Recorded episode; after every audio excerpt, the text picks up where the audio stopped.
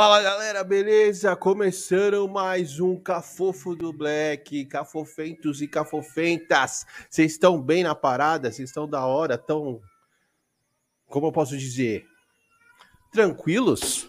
Como que vocês estão? Estão na moral? E aí? O que vocês me mandam nessa semana? Quase acabando a semana. Está tudo bem com vocês? Tranquilidade? Me diga, como que vocês estão? Beleza? É o seguinte, passando aqueles recadinhos da semana, né, do começo e da semana que eu sempre falo com vocês, se inscrevam no canal, beleza? Toque no joinha, certo? Toque no sininho para receber as notificações, né, para fortalecer a gente, beleza? E é o seguinte, como sempre, caiu o meu, meu microfone aqui, eu tenho que colocar o, o braço de novo. Ao vivo é isso, ao vivo acontece de tudo. Então, é... galerinha que quer fortalecer a gente, então, como sempre, vocês estão ligados, tem o nosso Pix. Hoje eu vou começar pelo Pix. Tem o nosso Pix, loja Cafofo do Black. Beleza?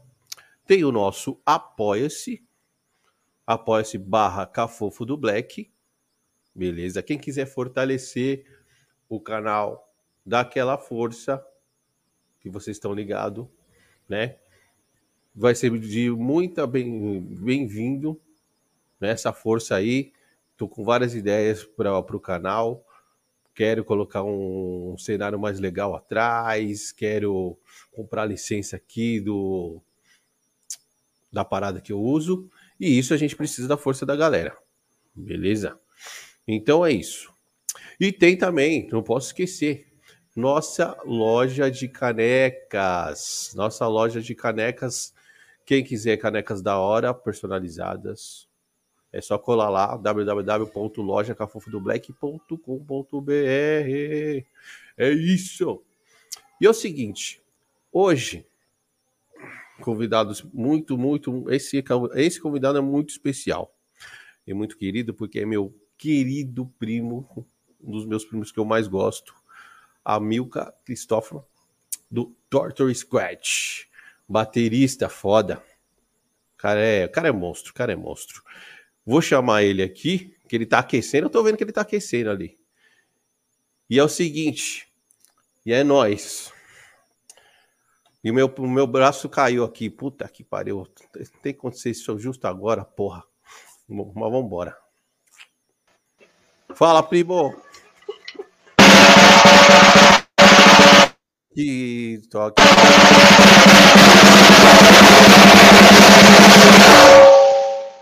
Ia fazer o que? Rufem os tambores aí, meu. E aí, Cezão? Da hora, velho. Prazer Tudo certo? aí, hein? Até, Vixe, até que enfim, porra. Depois de 15 tentativas. Pois é, verdade, verdade. A gente foi, foi com umas datas, aí cancelou tudo, mas o importante, meu, que deu certo.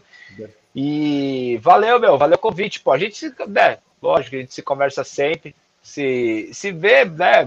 A gente se vê bastante também, né, se conversa sempre. E fico feliz, cara, pelo canal uh, pela variedade, né? Parabéns pelo canal, pela variedade de assuntos. Isso é muito legal e eu me sinto mó, mó honrado, mano, pelo convite da gente trocar essa ideia aqui no seu canal, da com certeza absoluta. Ô, oh, e, o, e uns brother meu falou, caralho, os cara, do cara do rap, hein? O cara do rap falou, você vai fazer com o Amilca? Caralho, velho. Eu falei, é, vou, mano. E quando eu falei, mas o Amilca é meu primo. Primo! Seu primo, é. mano, o cara é um metalheiro, velho. Mas é isso aí. Não, e os caras falam assim, mano, ó, o cara é do metal, ó, os caras do rap falando. Só que nós respeitamos o cara, hein? O cara é foda. Cara, é cara eu vou. Então, é, é, aí que tá, né? Isso, isso transmite muito o que é o mundo da música, né, César? Lembra quando você tinha o NAFTA também? A, sua, a sua banda. a sua banda, banda a sua banda fazia exatamente a mescla, né, entre esses a mundos, mescla. né, o mundo do metal e o mundo do hip hop, do, do rap e tal. E o, o, o, mundo da música se fala muito, se fala muito, é muito interligado. Então, por mais que eu toque um, um metal extremo, uh, os instrumentos, né, bateria, guitarra, por mais que a intenção do metal extremo tenha aquela guitarra distorcida, né, a, a, a intenção da agressividade no som, porque eu acho que o metal tem muito isso, né, a intenção do riff, a intenção o riff faz você banguear, faz você abrir uma roda, que é o mosh pit que os caras falam. E o, o rap tem o lance, cada, cada, cada modalidade, cada estilo de som tem um, a sua peculiaridade, né? O rap, com o lance da mensagem, tudo vai ser muito groove ali, né? Tá, tem é. uma pulsação sendo seguida, né? E aí tem muita coisa, tem muita, assim, melodias. Então tem muitas coisas, muita coisa que se fala, assim, sabe? Eu, esses dias eu estava escutando, eu escuto basicamente de tudo que eu acho que é bom, né? Então, esses dias, e desde o do mais underground, porque as bandas do, da cena underground, elas são é, é onde a música vive muito verdadeiramente, assim. Com certeza, uh, o lado necessariamente, B, né? O lado B. Porque as bandas compõem a própria música e não vendem, não vendem discos e, e assim, não vendem discos a ponto que nem as bandas mainstream, enfim, né? Então é vive fazendo a própria música porque gosta muito, gosta de compor aquela música, aquele estilo, tal. É muito verdadeiro. Então eu escuto desde isso até os mainstream, banda que eu, que eu acho legal, eu vou curtir. E aí, pô, tava escutando uma música do Red Hot Chili Peppers que eu não conhecia, chama Darkness Necessities. É uma banda, assim, para quem é fã, eu acho que é muito, deve ser muito conhecida. Esses dias um, um aluno da escola de bateria do aula mostrou ali, eu achei um groove tão legal assim, o Chad Smith cheio dos groove, né? E então o, o, Red Hot que eu tô dizendo por quê? Porque tem essa conexão com, com o hip hop, o, né? Com, bem, Red Hot né, tem uma o, conexão muito forte o Flea com o baixo lá e o, o Chad Smith com o groove da batera. Então é. Por que, que eu tô falando isso? Para para falar esse lance da ligação, né, da, dos mundos que, que eh, parece que falam mundos completamente diferentes, mas estão muito interligados ali. Com certeza. Não, eu achei muito fascinante isso porque, pô, uma galera do rap, velho. Galera do rap Legal. não escuta metal. Não escuta metal, velho. Mas. É, que. Ó, alguma, eu, eu... alguma, alguma coisa sua, né, do Torter ou algum trampo seu solo, chegou pros caras. Pra conhecer. Ah, e, não, para conhecer, e, pra conhecer e reconhecer, né? Eu fico mal honrado, cara. Eu, eu tenho muitos camaradas aí do metal que curte um rap forte, viu, meu? Tipo, é claro, assim, o Racionais, né? As, os grupos mais conhecidos tal. Uh, mas tem, viu, meu? Tem os metal aí. Claro que tem os hardcore, né? Tem os, os radical. E, mas tem, tem vários caras do metal aí que curte vários rap aí. Eu acho que o meu, o meu contato com o rap, cara, com o hip hop, desde a da década de 80, o Vitor, o ex-vocal né, do Torture, ele tinha um, um, disco de um grupo chamado Fat, Bo Fat Boys, da década de 80, Boys. na época do Run DMC, do Public Enemy. Mil anos isso, velho. É louco. Pois é, Mil anos 80, isso. né? Anos 80. E aí eu lembro pra caramba desse Fat Boys. E aí assistindo uh, assistindo o Deadpool, tem uma música que é trilha sonora, que é aquela Salt in Pepa, que é outra também Esse da dos anos 80. É. Então, eu lembro, eu lembro muito dessa época. E uma banda, um grupo, né? que, que, puta, que trouxe esses dois mundos muito foda é o Beast Boys. E eu lembro de Beast ver Boys. o. Eu lembro de ver o clipe da No Sleep to Brooklyn. E a. You gotta fight for a right. É isso. To party. E aí tem uma. No Sleep to Brooklyn tem o Kerry King do Slayer fazendo solo. Enfim, legal pra caralho nesses né, mundos. O Public Enemy também fez uma com a, com a Trax. Exatamente. E o Run DMC com o Will Smith. Foi bem uma, nessa época de transição das músicas, né? Dos estilos. Muito legal. O, tem uma outra banda também, o. Puta. É o. Ele é do rap de mil anos, velho. É o. Ele, ele começou repão pesado, gangsta, né? Naquele Estados Unidos, os caras eram tudo gangsta, rap, né? E uhum. aí ele foi pro rock depois, velho. Pesado. É o. Puta, eu não vou lembrar dele, o nome dele agora. Mas assim. Era rapão e foi pro rock. Foi pro rock. E rock pesado, pegada. Tipo mais pro metal pesado. mesmo, assim. Mais pro metal. Assim, ó, é. aquele, aquele vocal mais rap, mas o som era metal. Metal. Tá. Ah, meu, tem é, o Cypress Hill. Ah, Cypress, Cypress Hill. É foda. E o. Cypress Hill é foda. É, Pô, que é, é essa, essa praia que você falou que é tipo, faz um som mais uh, gruvado, como do hip hop, mas com a voz. Desculpa, faz um som mais pesado, gruvado com a guitarra pesada, que tem o groove, mas a voz uh, fazendo tipo os, os, hip hop, né? Mandando as mensagens. Voz elevada. Oh, então, uma banda forte é o Rage Against the Machine, né, velho? Ah, com certeza, absoluta. Com certeza. Que, a, e, que ali é totalmente, a... totalmente. As letras são muito fortes, vocal pesado é. de rap e o som e a guitarra come solta. É, a guitarra e o, a guitarra do Tom Morello chama atenção com os dos barulhinhos diferentes, assim. Vindo mais pro metal, vindo mais pro metal, um guitarrista que trouxe essa, esses barulhinhos diferentes também. Bom, tirando Ed Van Halen e tal, né? Mas o Dimebag Darrell Pantera, mano. O Dimebag Darrell, ele já ele fazia assim dentro no Cowboy Strong Hell, sabe? Tipo, e no Vulgar Display of Power. Puta que pariu, cara. Que, que, que guitarra e que, que, que os, o que, que ele fazia de riff, solo e esses barulhos diferentes, assim, era muito foda. E aí, vindo, vindo pro Rage Against the Machine, claro, né? O Tom Morello, que é o guitarra, e o, mas a sonoridade é pesada, né, cara? E o, e o Batera também, esses Batera tem que ser grooveiro, né? Não tem como é. não ser grooveiro. tem que Verdade. ser grooveiro. E os caras, meu, é muito movimento, né? É muito movimento, porque tá, tem espaço para tocar. O groove dá espaço para tocar. Isso é interessante. Eu, eu toco meu, meu, meu metal extremo de, da vida. Esse ano faz 28 anos de Torture Squad, cara. E faz 30 anos que eu toco bateria. Eu comecei a tocar bateria em 91. E em 93 a gente gravou a primeira demo tape. Então faz 28 anos do Torture e 30 anos que eu toco batera. Então eu toco um estilo mais agressivo porque eu amo mesmo, assim, o thrash metal anos 80, principalmente Slayer, uh, Metallica, Sepultura, é, Megadeth, Anthrax, ou seja, os clássicos, né? Não teve como não, não influenciar. E no começo da década de 90 teve o boom de uma cena do, do death metal. Death metal é um estilo mais agressivo, assim, a, a, a agressividade ela vai ela vai ela vai tendo uma o metal ela vai tendo uh, estilos mais agressivos dentro do metal e vai se colocando uma nomenclatura, né? Então, heavy metal, thrash metal, death metal.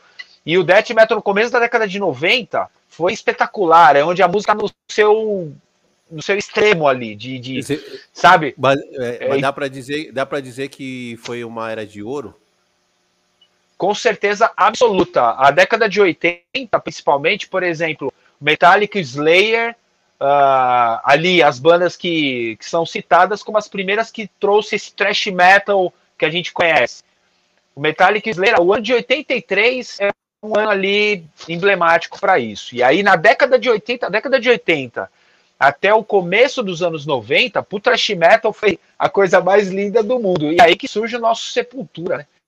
Que aí o Sepultura vem, uh, se não me engano, é na mesma época, 80, 83, 82. E, e aí no final da década de 80, o Sepultura lança, na minha, na minha concepção, três álbuns assim uh, maravilhosos, que é o Esquizofrenia, o Beneath the Remains e o Arise, já assinados com a Roadrunner, né, a gravadora gringa que aí espalha música no mundo e que toma o mundo de assalto, né? Esse é o lance do Sepultura. E que vem com uma sonoridade junto com os trash clássicos. E essa época, com certeza, é uma época de ouro, assim como a do death metal no começo dos anos 90, que a música estava indo para um lado agressivo, pesado também. E o death metal tem muito também, tem muitos, muitas bandas extremas que tem muito groove assim de hip hop, sabe? De, de, de groove de guitarra que você colocaria num, sei lá, num, num Beast Boys. E aí tem uma. Sim. Só que é numa banda de metal extremo, onde o cara tá tocando com os bumbos. Aí tá todo mundo sentindo a pulsação, só que tá rolando por trás disso, tá rolando uma agressividade do caralho. Assim. É muito interessante. O, você me mostrou uma banda uma vez que eu fui na sua casa, que era metal, comendo solto mesmo, a parada, a bateria destruindo, guita. Só que o baixo, velho, swingado demais. Swingado demais, mano. É, até ele até ele até diversific, diversificava dos outros instrumentos, velho. Uhum. tão grunvado a parada. Ó, eu não tem lembro uma... que é. Eu não lembro que. E o baixista era um negão de. de dread, velho. Meio Rastafari, assim. Puta, aí é mil anos isso que você me mostrou, cara. Tá merda. É, é muita banda, é muita banda. Ainda bem, né? Ainda bem que o mundo, ainda bem que o, a vida nos dá muita banda, e aí a ponto da gente esquecer, porque é muita mesmo, né? A gente vai conhecendo tanta coisa e assim que é bom. Pô, mas não, nessa diversi, diversi, é, diversidade de sons, de bandas, de estilos, né? Trash, metal, você sempre quis tocar esse estilo que você toca hoje no, no Torture? Sempre sempre engraçado, porque eu poderia, eu, assim, uma das bandas que me levou a tocar bateria e a amar heavy metal foi o Iron Maiden, por exemplo. Mas eu não tinha é, vontade, eu não tinha vontade de fazer tocar heavy metal. Tá. Então, eu, naturalmente, eu com 13, 14 anos, eu tô falando de 1990, 1991, nossa, eu naturalmente fui para um lado mais agressivo. E aí conhecendo todas essas bandas, né, que eu citei do thrash metal, principalmente o thrash metal americano, que é o Metallic, Slayer, o Anthrax, Megadeth, e aqui no Brasil, o Sepultura e o Ratos de Porão. Então essa, o, o, as bandas brasileiras também fizeram muito, principalmente o Sepultura e o Ratos de Porão, foi muito importante, porque eles, além de estar tá fazendo um som que estava influenciando a gente no som, de falar, cara, que puta som, o riff de guitarra, a batera, tudo, eles estavam conquistando as coisas.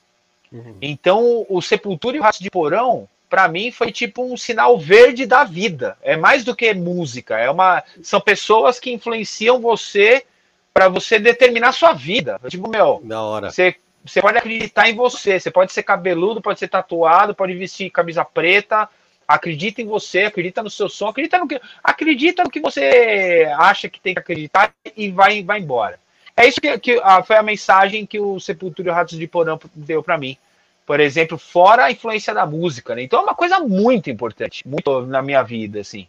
Então foi uma época muito fora. Então, indo pro, pro lado agressivo, né? Você vê o, o som do Sepultura e o som do Ratos de Porão é agressivaço. Trash metal, hardcore, hardcore trash metal, crossover, né? No, no caso do Ratos, mas muito trash metal foda também, no, principalmente o Brasil e o Anarcofobia.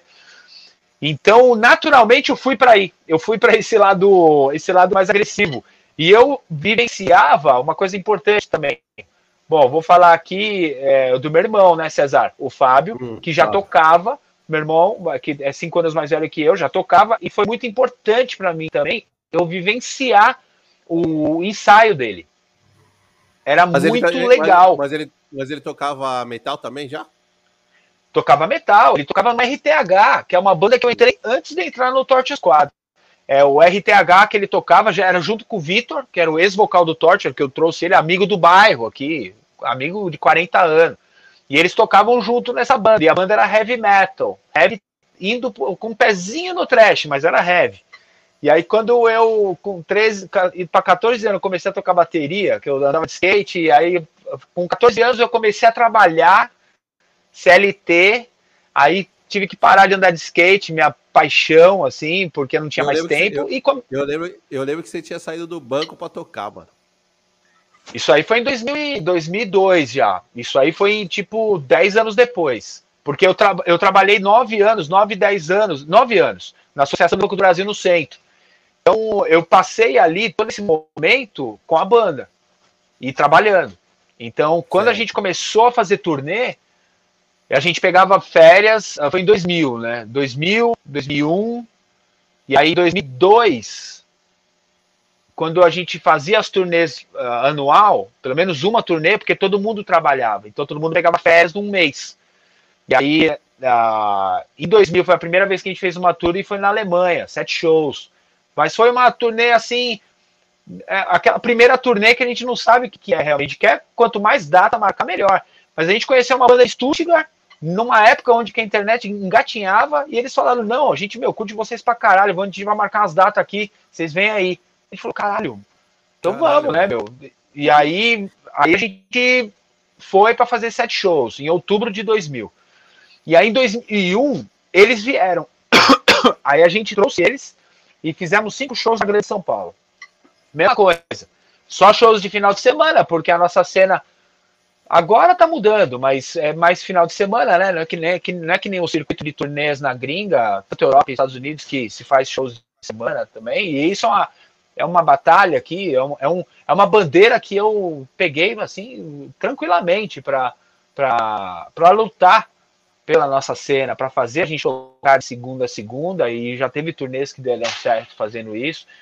É, e aí a gente em 2001 trouxemos a banda de Stuttgart. Em 2002 a gente foi fazer nossa primeira turnê brasileira mesmo, assim, de ficar um mês na estrada.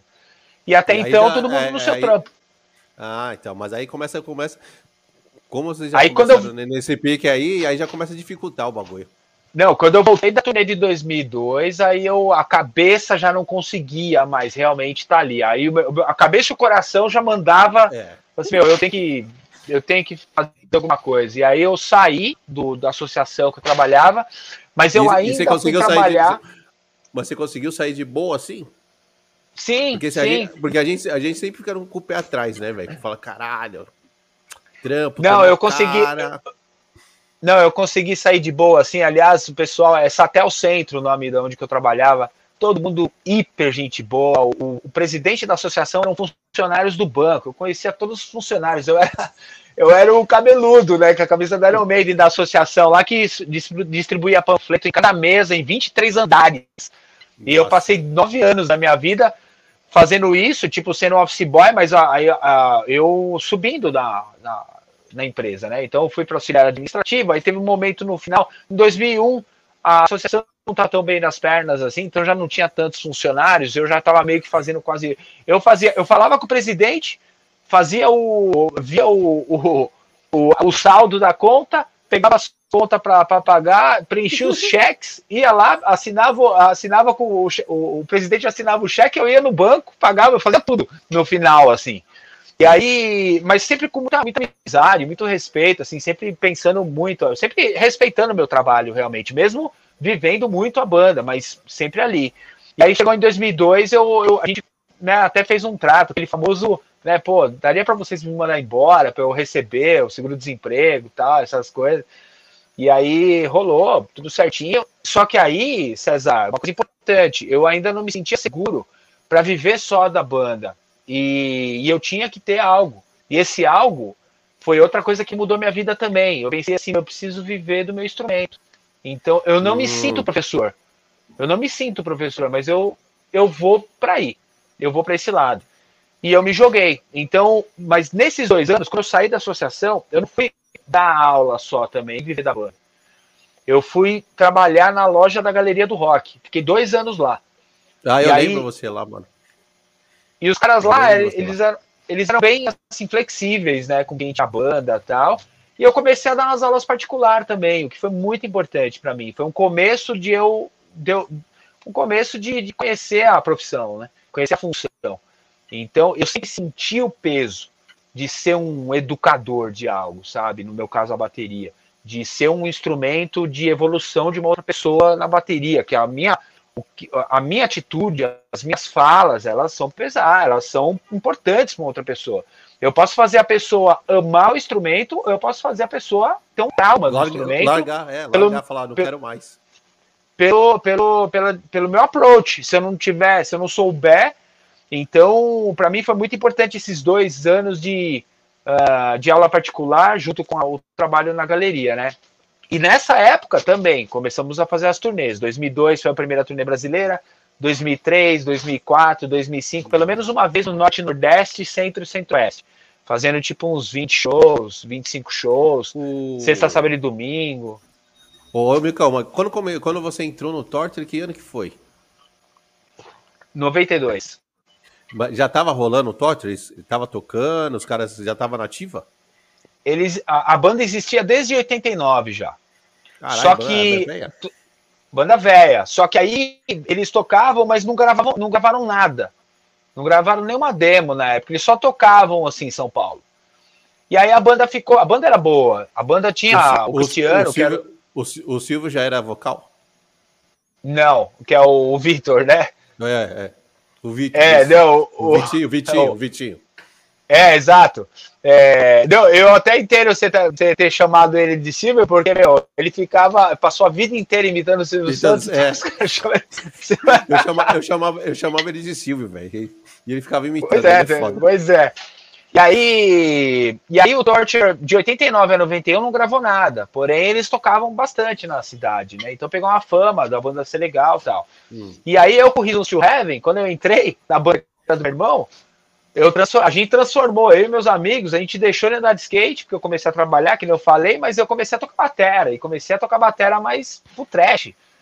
E eu e meus amigos, um amigo pegou o baixo, né? Nelson pegou o baixo, o Fúvio foi pra guitarra, e a gente entrou no Reasons to Heaven, que é o RTH. E a gente transformou, transformou a banda num trash, um trash podreira, assim, punk, tudo de ruim, de, de, de agressividade. Desgraceira e aí, pura. Desgraceira pura. E aí a gente. Aí a gente começou a tocar no circuito de São Paulo, da cidade. E aí o Cristiano viu, a gente tocou junto, ele curtiu meu jeito de tocar. E quando todo mundo saiu da banda, só ficou o Cristiano Fusco, que é o ex-guitarra, ele veio conversar comigo, veio me fazer um, um convite para ver se eu não, não, quiser, não queria entrar no, no, no Torte. E eu falei, caramba, cara, que foda, que legal. E eu com 14 anos. E aí ele me trouxe uma fitinha. Eu tinha um Walkman Brock Sonic, que eu acho, maravilhoso, com duas caixinhas de som no Brock Sonic. Ele trouxe uma fita com quatro músicas, e as quatro músicas estão na primeira demo que a gente gravou em 93. Só com guitarra. Ele falou assim: meu, coloca a bateria que você quiser. E, puta, eu sempre achei muito foda os riffs do Cristiano. Eu sempre achei ele um puta um riff maker mesmo, porque é é, os riffs, sabe? É, catcher mesmo, assim, de, de você sentir o riff. E aí eu ia no que o riff me dava. Então, é de você sentir, né? né o, relógio é a caixa e o bumbo. O relógio é a caixa, é. né? Fatalmente. A caixa dá o. para onde a música vai, né? Isso. E aí eu senti o que eu achava que tinha que sentir ali nas músicas e coloquei a batera. E aí a gente foi é, remontando a banda juntos. E aí ele falou assim: é, puta, porque, gente, porque, porque, nesse, porque nesse momento só tava você e ele.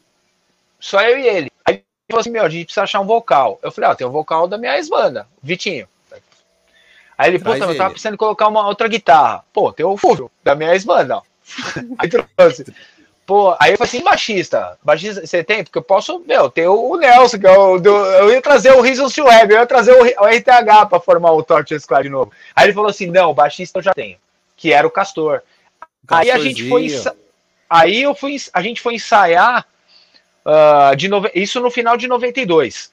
A gente foi ensaiar no estúdio, na, numa travessa da Teodoro Sampaio, em Pinheiros, aqui em São Paulo, que era uma locadora, o estúdio ficava atrás de uma locadora, numa rua de paralelepípedo. E hoje eu conheci, uh, faz um tempo, óbvio, ele se tornou um, grande amigo, Thor, vocalista dos Zumbis do Espaço. Ele mora nessa rua e mora do lado desse estúdio, que ah, era estúdio, né? Hoje não é mais. Era uma locadora de vídeo, de vídeo, de fita VHS, não existe mais, e atrás era o, o estúdio. E lá foi a primeira vez que a gente ensaiou o Torture Squad com essa formação. Eu, o Cristiano, o Fúvio, o Nelson e o Castor. E conheci o Castor lá. Oh, oh, oh, muito engraçado isso aí, você falando em 92. Que eu lembro que em 92 eu tava parando de dançar break. Que eu ia para São Bento, que eu, treino, eu dançava break. E tava uhum. começando a cantar rap, velho. Olha, que legal. 92, velho. Louco, né? É, você trouxe uma memória. A São Bento era conhecido, era conhecida por pelos... B-boys, os B-boys, os B-boys. Que bacana. Todo, to, todo sábado é. tinha a reunião dos B-boys, né? A galera ia lá para treinar, para dançar. E eu frequentava o lá. de São Paulo é muito legal. É. Muito louco, velho. Você, você falou de 92 e eu lembrei disso agora. Você tava indo para é uma trajetória. É, a gente tem quase a mesma Você idade, também. mano. É, então isso que eu ia falar. Né? Praticamente a mesma geração, né? É. A década de 90, pra gente, da nossa geração, assim, ela foi muito importante pra gente como Mano, ser humano, mim, né? De, pra mim, pra de... mim foi época, tô falando do rap, assim, época de ouro, de ouro. ouro. É. Ouro, velho. Era assim. Mano, muita coisa boa essa época. Muita coisa boa. É, todos esses grupos. Brasil que... e é, é, no, no mundo. No mundo. Todos esses grupos aí conhecidos, famosos, né? Que estão ficando velhos já. Pô, começou tudo essa, essa época, né, mano? 90, né? Começou a estourar mesmo. Uhum. É, Racionais, Taíde, é, DJ. Taíde e DJ 1, pode crer. Então, tudo, essa galera é tudo dessa época, mano. Então foi uma época de ouro, assim, sabe? Época de ter muitos grupos e grupos criativos. De você em vários, vários, é... no nosso caso é bailes, né? Vários bailes uhum. e você vê lá, não tinha grupos um igual ao outro. Tipo, tinha 10 grupos no, no dia e todo mundo diferente do outro, mano. É, é. e é muita festa, legal, né? né? Muito a nossa casa de cultura, né, do Ipiranga, nossa, foi muito, pra gente foi nossa. muito importante, velho. Olha que demais você falar isso, ô César, porque pra gente também, pro metal também, a casa de cultura do Ipiranga na década de 90 ela foi um celeiro de bandas e turnês, velho. Então eu com. Eu, imagina, ó, em 91 eu tinha 14 anos, eu curtia a década de 90 inteira na Casa de Cultura de Ipiranga. Olha a importância de se ter no lugar onde uma, uma, uma adolescente tem uma oportunidade de ter contato com, com, com arte, né? Com, com música. Arte. Pô, puta, puta palco, era, meu, bandas assim. Você uma, eu lembro de ver banda de Brasília, banda do Sul, banda do Norte. Meu, eu lembro, eu lembro de lá. vários. Eu lembro, eu lembro de vários uh, eventos grandes que começou a acontecer, e o primeiro, o primeiro evento grande que aconteceu, eu lembro do golpe de Estado, uma banda, nossa senhora, de cabeceira, hum. que eles fecharam até a, a, a, Tancredo Neves, a Avenida Tancredo Neves, para estar do lado de fora. E aí os, os, isso foi o primeiro, o segundo fizeram lá dentro, e, e teve festas do 89, tem, da Rádio 89. Nossa, tem muita coisa lá, velho. Teve muita ó, coisa. Você, Olha que interessante. Ó, pro rap, então, foi importante também o Acas de Cultura. Você, porque ó, pro metal, com certeza. Ó, a primeira vez que eu vi o Gabriel Pensador foi na Casa de Cultura. Olha que demais. Você acredita? Caramba. Você acredita? Eu sempre falo isso, eu até falei em outras lives aqui. Ele. Pô, a gente era moleque, né, mano, nesse tempo aí. O cara uhum. chegou de bermuda, regatinha, Tipo como você tá aí. Me mandou. Pegou uma cadeira, falou assim: Ó, oh, dá licença, eu sou do Rio de Janeiro, eu sou o Gabriel Pensador, quero pedir licença para vocês de São Paulo, vou cantar uma música aqui. Eu vou cantar Hoje Eu Tô Feliz, matei o presidente. Pegou a caveira, pôs em cima da cadeira e começou a cantar, mano. E ninguém sabia quem que era o cara, né, velho? E aí ele falou: é. Ah, eu tô vindo do Rio, tem um pessoal do rap que tá dando uma força para mim. Pô, passou, do, passou um ano, o cara tava nas rádios, velho.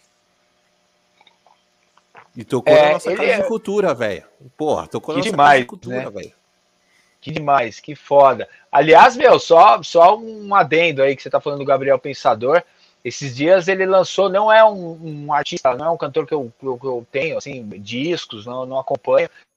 Mas recentemente ele lançou uma música com uma letra devastadora, assim. Eu achei a letra é como ele é inteligente, como ele conseguiu sintetizar tudo que a gente está vivendo na letra, cara. É, é, comunista, não sei o que comunista, alguma coisa assim. Isso, é, é, o último som que ele lançou, velho. É muito foda. Cara, e, e, o clipe também, muito foda. Então, só, só para meu, só para falar, porque eu achei a, a letra genial. E, eu, e como tem que ser brilhante mesmo, né? Não só ele, mas do, do hip hop de ter essa sagacidade, né, de, de meu falar e chegar nas rimas e de, da mensagem, né, a mensagem não ser furada, porque você juntar palavra com palavra, né, é. por, né e, e, manter a mensagem, cara, eu acho isso é uma arte muito foda mesmo. É que hoje tá um pouco são poucos artistas que buscam uma, uma mensagem forte, tá?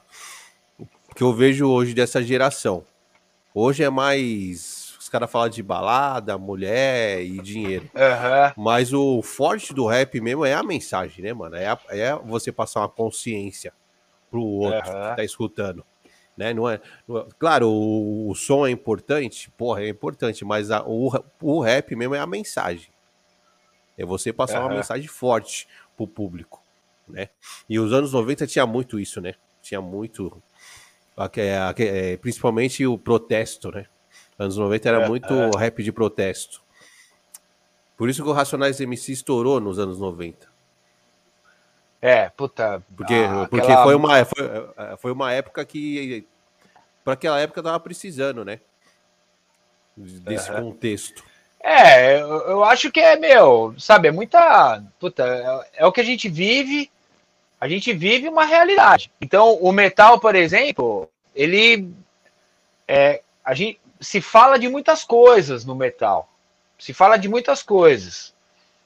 Mas eu, com o passar do tempo, eu vejo a, o, que a música realmente é uma, é uma baita de uma plataforma para você jogar uma mensagem que você que você quer, seja ela de tipo que você quer se expressar, né? Você, você é um lugar ali onde que você pode se expressar de várias formas e, e eu, eu gosto da ideia de expressar, de, de colocar, uh, de falar coisas que, pô, que, que inspire outras pessoas. Eu gosto Com dessa certeza. ideia. E eu gosto também de. Ah, isso, assim, já fiz letras. Uh, tem uma música que chama Black Sun, que é. Eu faço uma. Eu coloco tipo o sol negro, né? O Black Sun, como se fosse uma. O anjinho diabinho, hum. que a gente está num momento onde que a gente está buscando algo, e, a, e o, o anjinho fala é, faz a gente acreditar e o diabinho vem e coloca umas dúvidas de falar, pô, será? Será mesmo que você vai conseguir? Pá, não sei o quê. E aí a letra fala de se superar. E que é isso, é, é era da, dos meus exercícios de dois bumbos. Eu tava querendo buscar tocar dois bumbos mais rápido, preciso e sem tensionar tal. E eu vi, e de vez em quando vinha umas, né? E eu falava, caralho, eu vou, eu vou buscar essa porra. E muita, e isso eu tô falando de 2008, 2009, já tocava bateria há um bom tempo. E aí é, muita gente falava assim, mano, depois de velho não vai aprender é uma merda, você não vai conseguir, não vai conseguir o caralho. Véio. Então é, é, eu acho o contrário. Eu acho o contrário. Eu acho que a gente mais velho, a gente é mais experiente. Então é mais a cabeça e o, e o eu entendo quando falam assim, ah, quando você é mais jovem é mais fácil de aprender. Claro, tá tudo mais, né? Mas a cabeça tá é um clean, pouco mais fresco, tá... né? É. Exato. Mas tem, o, o, tem os prós também de você fazer isso depois. Porque a, a cabeça. De... Eu, eu, eu, acho que o depois, o bom é que você tem mais foco. Pois é, pois é. E olha que, e que pró, hein? E que pró, porque o, o que, que a gente. A gente o, o foco não pode deixar de ter para você aprender alguma coisa. E o, e o, o foco e o foco natural, né, César? O foco natural, porque se você tá ali com 40 anos de idade aprendendo aquilo lá, você não vai estar tá de bobeira perdendo tempo, mas a gente não tem mais para perder tempo. Então a gente sabe, se a gente tá ali é porque quer realmente estar tá ali aprender aquilo. Então a gente tá absorvendo mil por cento naquele momento. Então, eu acho que tem esse pró do, do, de aprender depois, né? No, não só no começo. Então, aí, voltando a falar as, a, da letra, Black Sun fala isso, fala desse lance da pessoa ler a letra e falar, pô, acreditar nela mesma tal. Assim como narrar uma história, como foi o nosso disco Esquadrão de Tortura, de 2013, que é um disco conceitual, a letra fala sobre a época da ditadura militar. Que, claro que em 11 músicas eu não vou conseguir narrar a história, uh, mas tem as partes mais significativas, como no começo, uh, a, a, puta, no começo, o, o contato, todo aquele contato americano junto, sabe, para construir aquela, aquela, aquela situação e do, dos militares junto para fazer o, o, a caveira do João Goulart, de colocar ele como um, um comunista. Enfim, é muita coisa, né? E passando pelo AI-5 e por, por, instrumentos de tortura, do DOPS, enfim, e aí até os dias de hoje, né? até 85 uh, ah, e até a década de 80, onde foi promulgada a nova Constituinte e tal. Então, é, eu estudei, eu fui estudar o, o assunto para contar, para fazer, fazer, a letra. Para fazer a letra. Então eu achei hora. muito interessante isso. Essa, eu, eu, eu, fiz uma letra onde que eu, que eu, eu busquei algo de dentro e eu fui também fazer uma letra de uma história. Assim como uma, teve uma música depois que eu fiz uma letra sobre o Gengis Khan. que é a Return of Evil, é a primeira música do, do, do com a May e o René na banda. Então é interessante. A música ela é um lugar onde a gente pode passar várias, várias mensagens, né? e eu gosto quiser, de passar né? uma mensagem inspiradora, na maioria das Pô, vezes. O... Quero falar de, é, de duas paradas com você. Primeiro, a música. Ó, eu, eu, não, eu não sou um cara que, cur, que curte metal. Mas um show que eu curtia de vocês era Pandemônio. E a, performance do, e, e, e, a performance do palco? Era foda, velho. Era foda. Essa véio. música, essa música, ela é rápida, ela é, ela é intensa. Mas, é- ela é intensa. Mas é muito, mas é muito eu, louca. Então, é, muito ela é intensa e, e o, o, o quando o, eu sempre falei pro Vitor, não sei como ele consegue cantar, meu, porque ele, ele canta junto com o riff. E ele canta, vai, vai, vai cantando nos versos, assim, vai cantando junto com o riff. Eu não sei como ele consegue ter ter meu, fôlego para cantar. E o, o, outro é o. Eu gostava do álbum do. que vocês falavam de. Foi um álbum é, dedicado totalmente a aliens. Na verdade, não foi. Era para ser um álbum totalmente uh, com o tema de ufologia, mas não foi. E mas acabou sendo três músicas. Que é o álbum é o The Unholy Spell, que na verdade esse ano tá fazendo 20 anos do, do lançamento, pô. E lançado em 2001 e uma, 2001, uma Odisseia no Espaço. Uma Odisseia no Espaço. Desculpa, aproveitar, aproveitar a, brin a brincadeira, aproveitar a associação. E esse ano faz 20 anos do lançamento do disco, meu, e era era para ser um é, é, temático, né? Todas as músicas falando desse tema, todo mundo curtia. Na época eu lembro que eu curtia muito Arquivo X, era um, tava, nossa, tava borbulhando X-Files aqui no Brasil. E mas acabou que ficou três músicas porque já tinha outras letras, tal. E e a gente tá fazendo, aproveitando para divulgar aqui, Cesar, é de setembro para frente a gente vai fazer uma, uma celebração do disco. Em setembro oh, a gente tem uma a gente tem uma live dia 26 de setembro aqui em São Paulo. Vai ser uma live muito legal aí. Logo mais a gente vai divulgar e vamos tocar o álbum na íntegra para celebrar. Puta, e aí, até, até o final desse ano, aí a gente vai. Todos os eventos que aparecer aí, seja live ou começar a poder fazer show, a gente vai fazer tocando o álbum na íntegra. E, e em dezembro já tem um show no dia 11 de dezembro, que aliás eu acho que eu estou divulgando a primeira vez aqui. Opa, dia 11 de dezembro, no Fabrique, aqui em São Paulo. É o primeiro show depois da pandemia? primeiro show. A gente marcou em dezembro justamente para saber que todo mundo vai ter tomado a segunda dose. Dezembro acho que vai estar todo mundo já respirando, olhando para 2022, já tipo abrindo um portal, sabe, de uma nova energia, meu, deixar essa toda essa tristeza que foi 2020, 2021, tantas perdas, foi muito triste, muito doloroso e fazer olhar para 2022 e seguir em frente com uma nova energia, né? Um novo portal se abrindo. Então a gente pensou em dezembro, pelo menos, fazer um show. E aí marcamos esse dia 11 aí, que vai ser junto com a Atômica, que é uma banda emblemática de, do thrash metal, que eles são São José dos Campos, eles são. E o of Doom, que é a banda do Jairo. É, esse Sepultura, cara. Então lançaram um disco e aí não tocaram por causa da pandemia. Então marcamos esse show aí com as três bandas. E o Marcelo Vasco, também, um grande ilustrador, grande artista aí de capa também, no Troops of Doom. Então esse show vai acontecer dia 11 e a gente vai tocar o The Holy Spell na íntegra. Ô, tá show, hein? Deixa eu dar um salve aqui pra galera aqui, ó. Galera do chat está em peso aqui.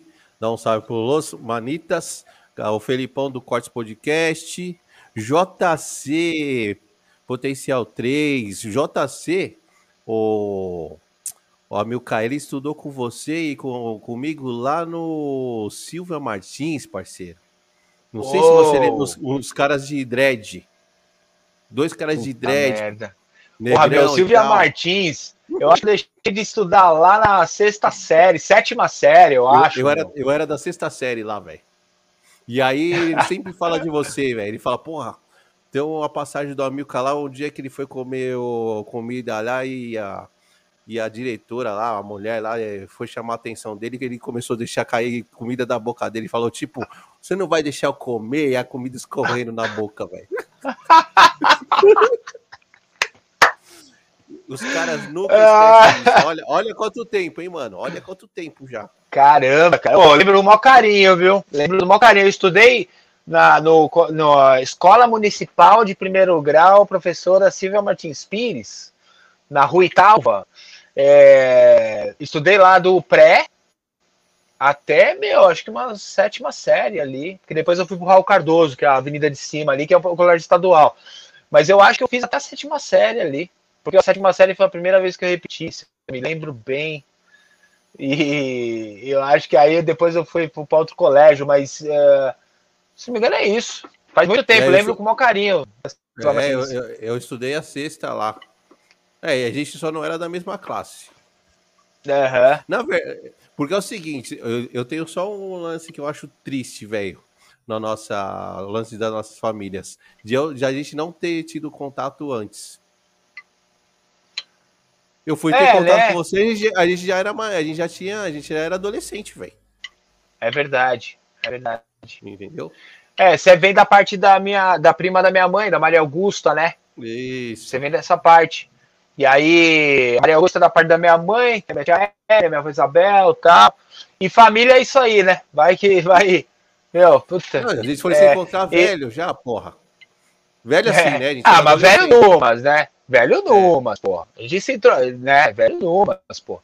A gente não, era, era moleque não, junto. Não, era moleque. É, a gente tava no Silvia, caramba. Eu tava pois na é. sexta série. Entendeu? Mas pois tô falando é, contato é. antes, né? Não, eu, eu acho que, meu, a gente, a gente às vezes tem, tem família que não se, não se tromba, né?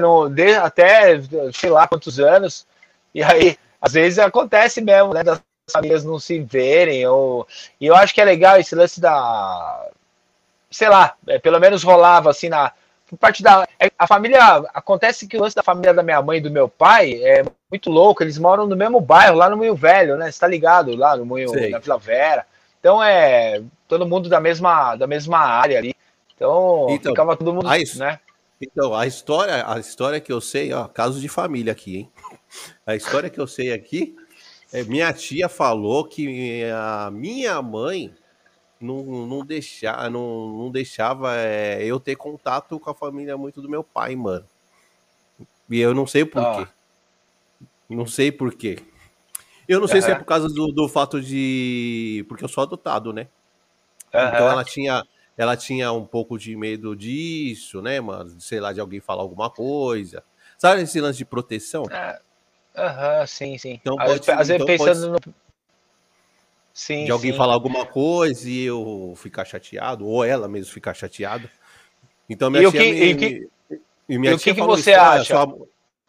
Você acha que isso fez bem para você ou, ou, Não, não, ou... nessa parte assim de você, tô falando de você, né? E, uh, pô, fala, pô, podia ter contato com meu primo bem antes, né, mano? Ou com minhas com outras certeza. tias, com as outras tias, mas assim, não que isso prejudicou, não. Mas é, podia ter contato antes, né? Claro, é isso que eu claro. sinto falta, entendeu? Uhum. Mas tranquilo, velho. Eu não tenho chateação de nada. De boa. Fica, fica, fica o ensinamento, né? Por isso que eu perguntei se você, o que, que como foi para você, se você acha que foi bom para você, porque a, a, pessoa pensa, eu vou proteger ele porque alguma pessoa pode falar alguma besteira, ele pode se machucar, então eu vou evitar. Mas esse evitar tem umas consequências. Uma consequência é essa. A gente podia é. ter, ter, ter, tido mais contato mais novo, né? Isso. E, mas eu acho que o, o conhecer a vida sempre é a melhor opção. O conhecer a vida, mesmo se você fique, mesmo se você vai trombar uh, vai, você vai viver uma situação que não vai ser legal para você. Você vai tirar o ensinamento daquilo. Você, uh, e vai mostrar para você que a vida não é realmente né, sempre sempre bem, tudo tá tudo bem, sempre vai ser tudo vai acontecer nada, é sempre, nada, né? nada é nada é Doriana, irmão. Exato. Então, se a gente tem esse contato, por exemplo, ó, é, falando nesse, nesse âmbito aí do lance da família e tal, minha mãe, minha mãe, meu, eu com. Eu, olha eu, velho, andava de skate. É, e aí era baloeiro, mano. Eu era baloeiro. Teve uma época que eu amava balão. E fazia, eu tava em três turmas de balão aqui na, na sabe? A turma do resgate, a turma do formigueiro, pôr um balão. Então eu, eu ia fazer os balão e ia atrás com os, com os moleques da minha idade. e se juntava com os caras mais velhos, que tinham vários caras que aí tinha carro, eu não, tinha, não, não dirigia. E minha mãe, cara, eu com 13, 14, até, até nessa época comecei, né? Uh, comece, a bifurcação de conhecer o instrumento e tal, porque aí tudo, aí tudo parou. Aí eu fui pro bateria e pro metal, né? Aí tudo parou. Já era, mas antes, tudo. Mas antes eu, porra, eu ia em festival de balão, passava noite. E minha mãe, pô, numa confiança, sabe? Tipo, é, sabia que, pô, aquilo, meu, é, eu vou, vou, né, faz as orações dela e manda energia que nada vai acontecer e tal. E sempre, meu, também, nunca dei, acho que motivo, assim, para minha mãe é, achar que, né, eu também ia tirar o pino da granada, sei lá. E, enfim, só tô dizendo isso que eu, eu tive minha vivência desse lance de, por exemplo, pô, uh, ter ido no festival de balão com 14 anos, passado a noite com os amigos e, meu, é balão subindo, cangalha estourando e você, meu, tá ali, você tá vivenciando aquilo. Então, de alguma forma, você. Essas, a experiência da vida é tudo, né? A experiência da vida, eu acho que Não, é, é, tudo. O, eu, eu ia falar que o. É isso que você falou. A gente tem que, tem que abrir para a experiência, independente se ela é ruim ou é. não. Com certeza. Entendeu? Com certeza. Porque daí que você vai tirar o uma experiência futura, né? Uma base. Claro. Isso vai, construindo, né, a gente. E a gente vai vai vai a gente vai construindo, vai moldando os sentimentos da gente pro bem e pro mal, né? Eu já tive momentos na minha vida, pô, que eu, eu tava, tava é, pô, sempre, sempre fui de boa, né? Assim, e há momentos na vida que você tromba umas pessoas que acha que você é tipo idiota e que né, faz algumas coisas que quer passar por cima de você e tal. A gente tromba essas pessoas na vida, é isso aí, né? E aí, uh, teve um momento na minha vida que eu falei, opa, aí eu comecei a ficar mais esperto. Esse mais esperto é eu, eu construindo algo aqui, uma defesa. E aí, quando eu fui ver, essa defesa tinha sido, tinha ficado muito forte. E eu da comecei hora. a ficar meio um tolerância zero com tudo, sem perceber. Isso, meu, o, com, pe com pessoas de... que eu gostava e tudo. Até, até que, meu, até que eu, eu, eu percebi isso, falei, algo tá errado. E aí eu comecei a fazer um trabalho comigo mesmo de falar, pô, tô indo para um lugar aqui que não é legal, esse não sou eu.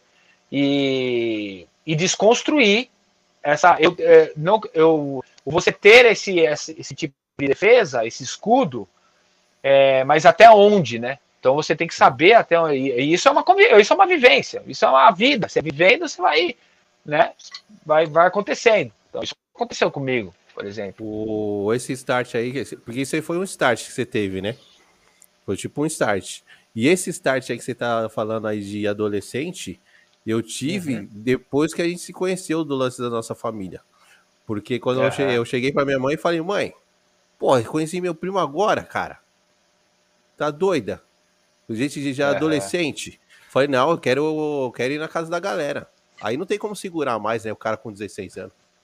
Claro, claro. É. Aí eu certeza. falei com a minha tia, e ela falou: demorou, vamos lá na casa da tia Isabel, vamos. Entendeu? Que legal, aí mano. Isso, isso é, meu, ô Cesário, eu vou te falar que isso é um baita exemplo seu, velho. É um puta exemplo. Sempre achei você um cara exemplo, assim, sabe? Hoje, meu, tem uma família linda, você vai atrás do, do que você acredita, tá aqui fazendo o seu programa, foda pra caralho. Então, foi atrás do tempo perdido, né? Tipo, meu, pô, queria conhecer a família, mano. Vou lá e vou conhecer. É, acho que isso é muito foda, cara. Isso é, um, isso é, é, um, é inspirador, cara. É, ficar choramingando não dá, né? Não, a vida é muito bela, mano. A vida é muito bela e muito curta para isso. A gente tem que, meu, ir atrás, cara. Eu me sinto tão. Cara, eu me sinto tão privilegiado e. Nossa, eu me sinto como. Eu tô na vida com, com bônus já. Eu já, eu, já aconteceu tanta coisa, cara, de. É, meu, eu tocar metal extremo e ter, sabe, puta, ter conhecido, conhecido heróis que me fez eu me tornar quem eu sou ter se tornado meus amigos, eu ter tocado, por exemplo, no Rock in Rio, um, um festival que veio desde da infância, com a minha música. E aí ter feito uh, turnês, uh, conseguir fazer, uh, conseguir uh, pegar o respeito, por exemplo, numa São, são coisas, meu, que muitas vezes podem passar despercebido para muitas pessoas, mas para mim não. É, você adquirir o respeito das bandas numa turnê, por exemplo, numa turnê em 2009 na Europa, a gente estava fazendo 15 datas.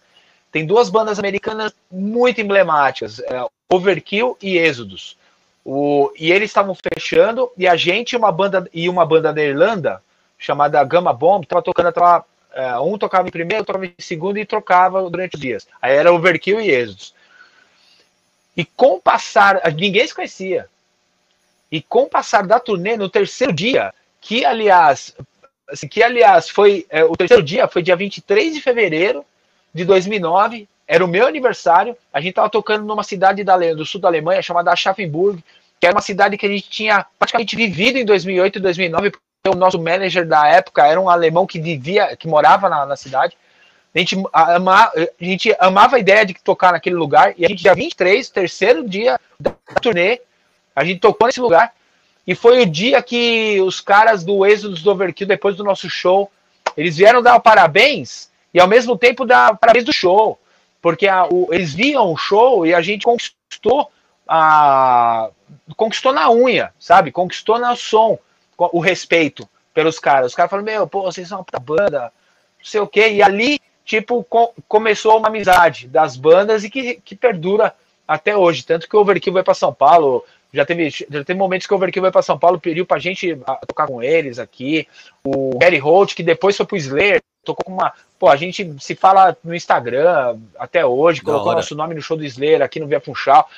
Então é assim, é, esse, é, tanta coisa que acontece, sabe? De tipo, tocar no Kisser Clan com o Andréas, é, com o Andreas Kisser, né, do Sepultura. Hum. Então é tanta coisa assim, cara, que, que eu me sinto como bônus da vida, assim. Então eu não tenho como viver de mau humor, assim, sabe? Por mais que do corre, porque eu tô no corre e é e o corre não é fácil. Só que se a gente não tiver é. bom humor, se a gente não tiver perspectiva, se a gente não acreditar, se a gente não ser otimista, a gente se afunda. A gente, eu tava conversando com, eu tava conversando com, com uh, o Catalau, primeiro vocalista do golpe de Estado. Uh, teve um show que eles fizeram uh, recentemente, uns dois anos atrás, chamaram o Catalau para fazer uma participação e convidaram para fazer uma participação também. Foi a primeira vez que eu, que eu falei com o Catalau, é um, é um vocalista muito emblemático do golpe de Estado. E ele falou assim: uh, Puta, eu acho que o ser humano veio para cá para fazer merda. Então a gente tem que segurar a onda e pensar é. de forma positiva. Mas ele veio para fazer merda. Então a primeira coisa, a primeira reação de qualquer coisa é fazer, pensar em alguma merda, falar alguma merda. Então a gente tem que recondicionar né, o ser humano, recondicionar o, o fluxo de pensamentos, o fluxo de energia, para que a gente, meu, não, é o copo meio vazio ou meio cheio? É exatamente isso, cara. Então o corre é foda para todos. Corre é, tem para um para uns é, pra, é mais, para outros é para menos, mas é, é foda.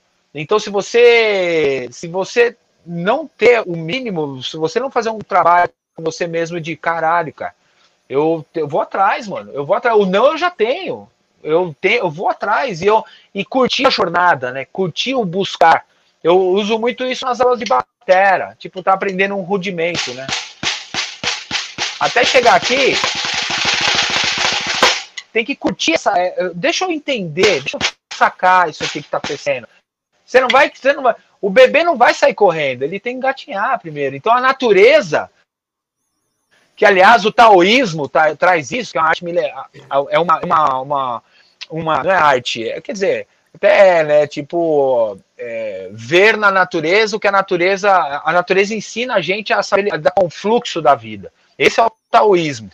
E fazer isso com as coisas. É a gente entender o primeiro, entender primeiro, ter a calma, ter a tranquilidade, entender, curtir o processo. Curtir o processo. Não é tipo, ai, que saco, que saco. Não, não então, curta então, o processo. Se você está nesse pensamento que saco, então já não vai funcionar.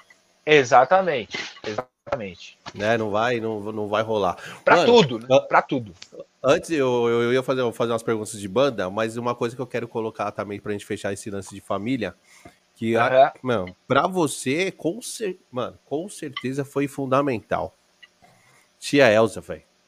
O apoio, ah. porque Puta. Porque se não tem o apoio, mano, é difícil, hein, irmão? Ó, César, você sabe do que eu tô falando. Tipo, se a gente não tem o apoio, é difícil. Com é. certeza absoluta. Eu não tô falando com hipocrisia aqui, não. É difícil. Mas a gente, quando a gente. Você queria tanto conhecer a família que você foi lá e conheceu. Então não adiantaria ninguém chegar para você naquele momento e falar assim: não, não, melhor não. Não, não, já era. Eu vou e pronto. Foi isso que aconteceu. Mesmo não tendo, mesmo se não tivesse, eu ia atrás. Do, eu sou um escravo do coração, velho. Eu percebi isso. Eu vou onde o coração tá mandando e sabendo onde que eu tô pisando, né? Não cego, porque senão a gente se fode também. Mas é isso. É tipo, se não tem, a gente vai, a gente, a gente vai, vai dar um jeito de, de, de rolar. Por exemplo, eu, cabelo grande, tatuado, então nas festas de família, por exemplo, eu não sei, assim, eu sempre tive, minha família sempre foi tranquila tal. Mas é, eu sou, eu sou, assim, eu tô querendo viver de música. A música não vai trazer a grana toda, é. não sei o quê. Eu tô tatuando. Então, tatuagem no antebraço ainda, rasgar o RG. Então, se eu pensasse, não só em, em, família, mas se eu pensasse no que vão pensar, puta, será que vão ah, não sei o quê? Ixi, mano, aí você, não ninguém faz, faz nada. nada. Você não faz nada. Então você tem que ir atrás do que você acredita e pronto. E se você, se você é, confia no que você acredita, no que você sente, você vai, você vai demonstrar quem você é. E, e isso aconteceu comigo. Então, eu fui, pelo menos, tipo, na família, por exemplo, com o tio tal, é, eu fui percebendo cada vez mais apoio. E se sentindo, pô, aqui do caralho, e a banda? Como é que tá? Eu fui percebendo as, as em festas de família as perguntas, tipo, ao invés de. Uh, ficavam cada, mais, cada vez mais, tipo, e aí a banda? Como é que tá? E a banda? Ah, e a banda? Fazendo turnê? Tá? Então, é, eu fui percebendo isso. E agora, no meu caso, o sim da minha mãe é o porquê disso aqui, por exemplo. Eu estou na casa dos meus pais, que eles moram aqui há 40 anos, e a gente ensaiava. Olha, olha a importância da família no, no, meu caso, né? A minha avó Isabel, mãe da minha mãe, morava numa casa que tinha uns cômodos e tal. Meu irmão pediu para minha avó, avó, eu posso montar um estudinho ali para tocar com a banda? Pode meu irmão tocou num quarto separado da casa da minha avó lá, com as bandas dele. Lá que eu tive o começo da, da oportunidade de meu, essa coisa de banda, tal, não sei o quê. Por quê? Porque minha avó falou, monta aí. Claro, se ele, se ele não, não pudesse, ele ia estar ensaiando em algum outro estúdio e a coisa ia acontecer de uma outra forma. Mas foi assim que aconteceu. E quando minha, quando minha tia era, irmã da minha mãe, foi morar na casa da minha avó de novo, a gente teve que sair e tirar o estúdio. E ali foi uma, um momento de bifurcação na vida, meu também, da banda, assim, de, puta, e agora que eu faço? Eu quero crescer no meu instrumento, crescer como baterista, crescer como uma banda, como compositor, com, com tudo. Eu preciso ter meu lugar, eu preciso ter meu lugar. Eu sempre tive isso. E aí eu falei, eu cheguei pra minha mãe e falei, meu, bem, posso montar o estúdio aqui em cima? Ela falou, meu, claro, pô.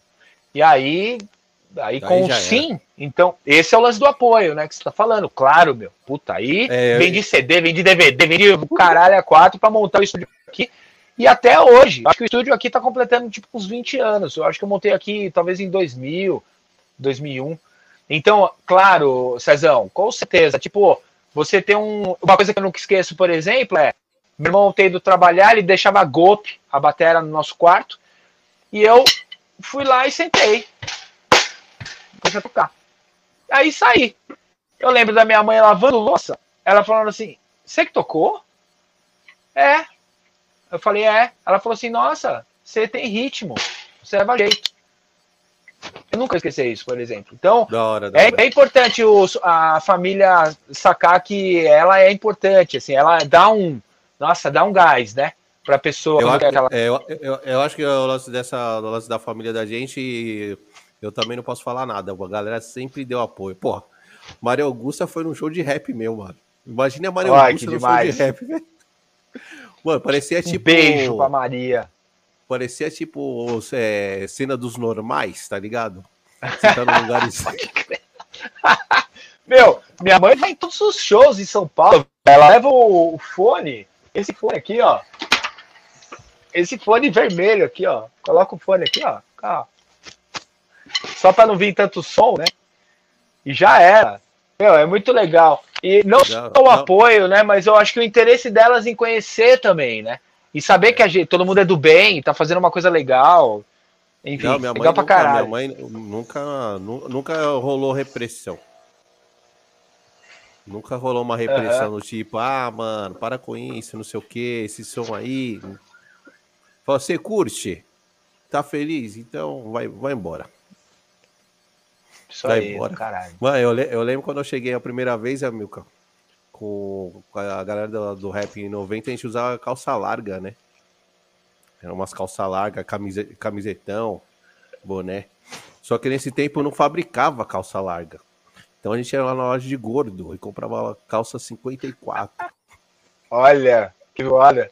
Mas aí tinha, no mínimo tinha que apertar a cintura, né? E aí a, as pernas ficavam. Tem, uma, tem um grupo de, de, de, Puta, como é que é o nome do cara, meu? É, é muito conhecido, mas eu não vou lembrar agora. Que ele dançava assim que as pernas ficavam. Tipo. Meio mexendo. Pernas... Assim.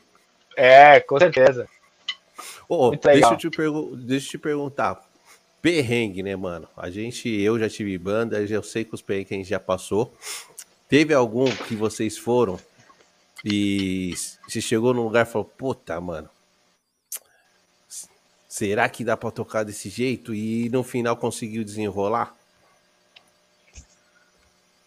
Ah. É... Ó, vou, te contar, ó, vou te contar uma passagem do Nossa, só pra você entender. Isso aí foi antes do NAFTA, quando eu tinha um grupo Seres Mortais, que era totalmente rap.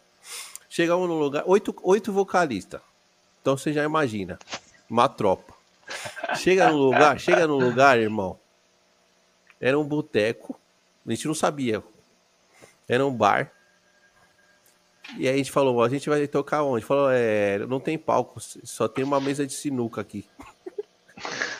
No meio do. Ah, outro cara aí Cara, foi mesmo? Ficou os oito? Irmão, uns ficou embaixo, uns ficou em cima da mesa de sinuca e rolou o é. show, velho. Imagina como é que é velho. Microfone da Xuxa, né? O cabo pequenininho de plástico, uhum. mas rola, velho. Então, tipo, se puxasse, tipo de... trazia a mesa. Então, esse tipo de coisa que eu tô te perguntando, esses, esses perrengues, assim, de... mas assim, que no final oh. rolou, tá ligado? É, ó, teve um, teve um lugar, uh, meu, Cutia, rolava muito show de metal na década de 90. E, e rap também, e... sabia, velho? É. Fizeram muito show de rap lá em Cutia. Final da década de 90, começo da década de 2000, rolava pra caramba, assim. E aí tinha um lugar que chamava Trailer da Maria, que era um trailer, e aí tinha um, um lugar onde era como se fosse um palco. Mas não era, mas era. Entendeu? Tipo. Não, vamos que vamos. Já imagino, já imagino, um, Ó, eu não lembro se foi em Cutia também, mas tinha um outro. Meu, metal, velho, os caras fazem. É muita paixão, assim, sabe? Pra fazer a coisa rolar. Então tem os promotor, principalmente cidade do interior, tudo. Nossa, a gente viveu uma época muito. Meu, muito. Uh, roots. Roots de, de tipo, meu. É, paixão para fazer mesmo. Então o promotor viu que conseguia fazer para as bandas irem e tal. Então tinha um, um bar chamado Incineration, que era, era um, uma garagem grande, e aí tinha os banheiros embaixo e o palco era em cima do banheiro. Eita, e aí. Porra. Não, é, tudo de tijolo, quente pra caralho. Eu lembro que nessa, nesse dia eu tava, eu tava com febre. E aí eu tinha, meu, tava muito zoado. Assim, eu não lembro se eu tomei uma injeção para dar uma. Pra, não, fui na farmácia tomar uma, sabe, alguma coisa para. Porque eu tava muito mal, mas fiz o show, tudo. Tô tentando puxar na memória aqui. Primeira vez que a gente fez uma turnê sul-americana, a gente passou pelo, por, pelo Panamá. E aí foi em 2006. E foi no lugar também, um lugar bonito, legal, tudo. Mas era tipo. Sabe quando tem o bar, assim, ó? Tem, tem um. Tem um. Tem um. O bar, você entra assim, aí tem um. É, como é que chama? O balcão. O balcão. E aí o bartender, ele fica dentro do balcão, certo? Isso, isso. Em cima, em cima, ficava o palco. Então, o pessoal que estava assistindo o show, tava, é, ficava, a banda estava tocando, o bartender atendendo o balcão e o pessoal atrás. tipo, meu, muito, muito, muito, louco, muito diferente. Vários lugares, cara, a gente já tocou vários lugares assim, diferentes mesmo. Assim, ó, teve um, teve um. A primeira vez que a gente foi. Primeira vez não, em 2005, a gente foi para Europa. E aí tocamos na Áustria, primeira vez que tocou na Áustria. E aí teve um, meu, tivemos um, assim, uma, teve um, teve uns fãs da banda, assim, muito forte mesmo. E em 2006 a gente voltou para a Europa e passamos pela Áustria também. E dois desses fãs, um cara e uma mina, eles se casaram. E aí em 2006 eles chamaram a gente para tocar na festa de casamento deles num castelo, numa cidade da Áustria. Não lembro o nome da, da, da Puta, cidade. acho que você me falou essa fita. Louco, mano. Cara, a gente. Mano, e era a banda mesmo, era o som mesmo, era o show. E o, e o castelo é tipo de aqueles de filme mesmo. Exato, exato. O castelo século não sei, não sei louco, precisar mesmo assim, mas puta, meu, as coisas na Alemanha, na Áustria, né? A gente, puta, coisas do século 17, 18, sei lá, até mais antigo, Cipan. Mas foi muito interessante, foi muito, muito diferente, assim. E ele, a gente passou em 2005, eles conheceram a banda, curtiram pra caralho.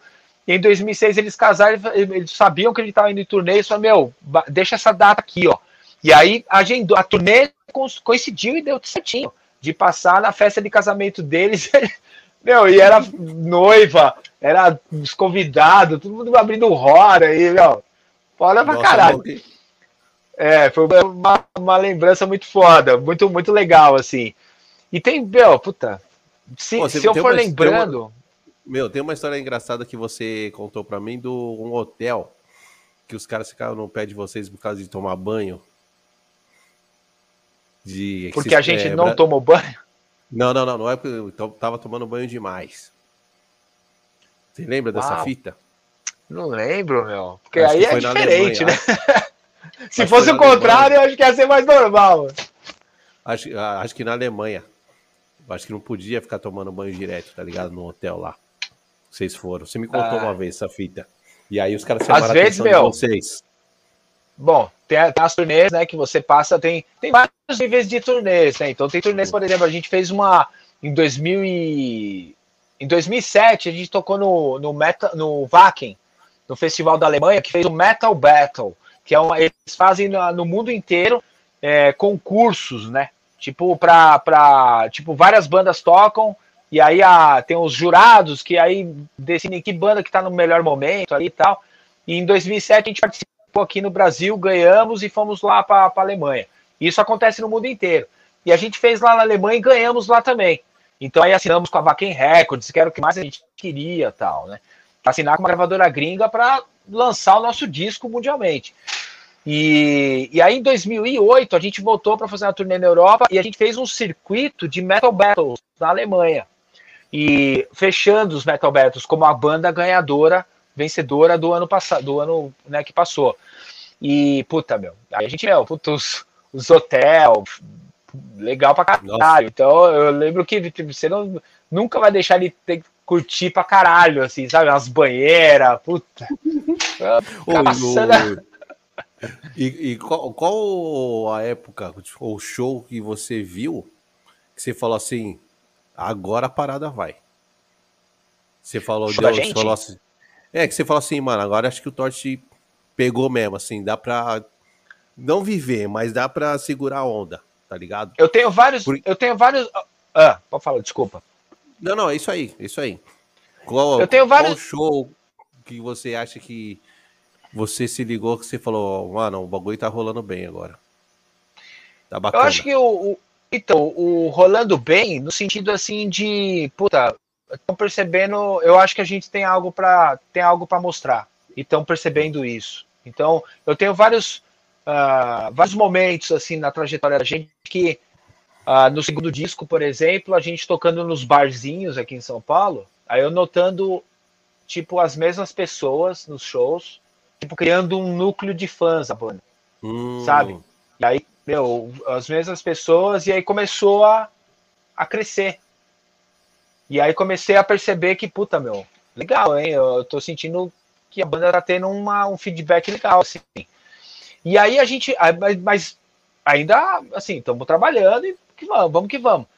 E aí, em 2000, isso em torno de 99, que é a época do nosso segundo disco, o Azell of Shadows. E aí, em 2000, a gente foi para Alemanha, que é a turnê que eu comentei aí, sete shows.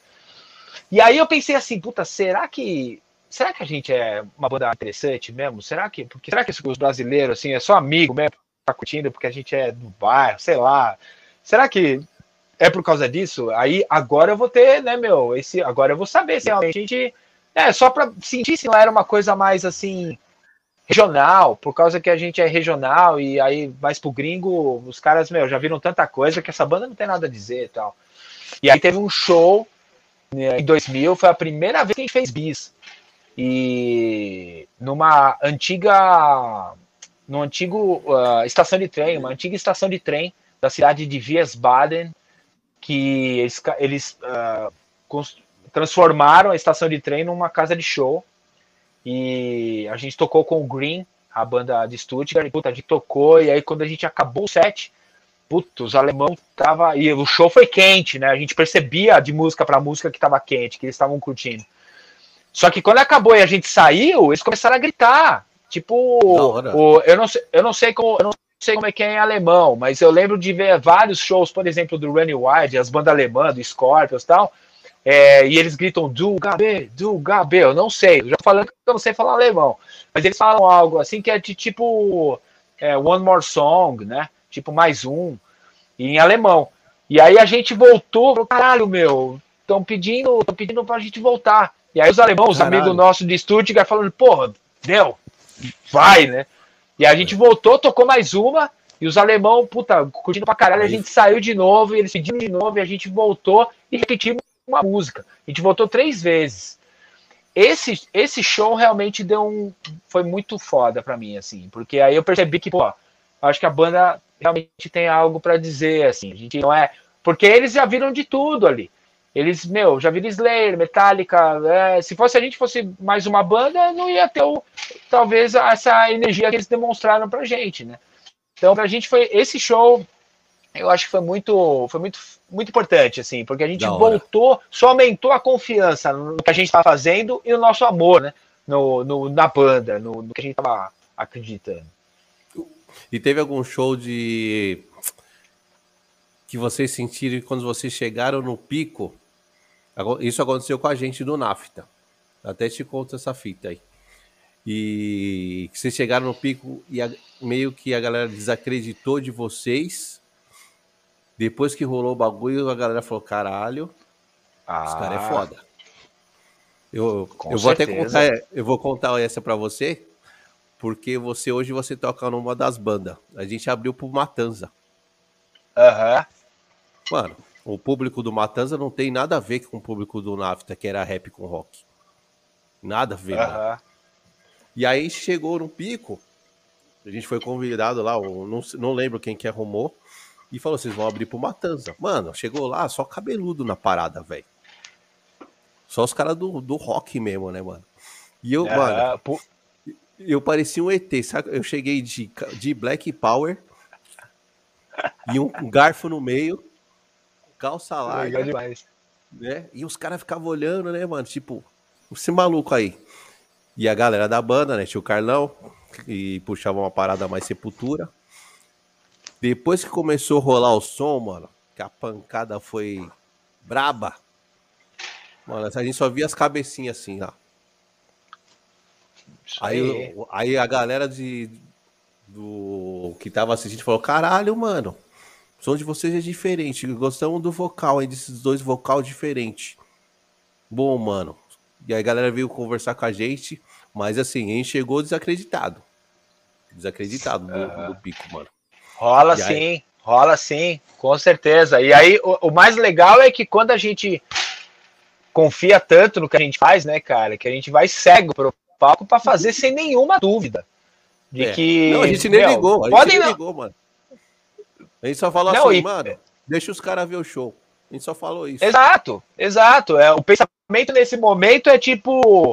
Uh, o pensamento nesse momento é isso, meu. Eu quero tocar.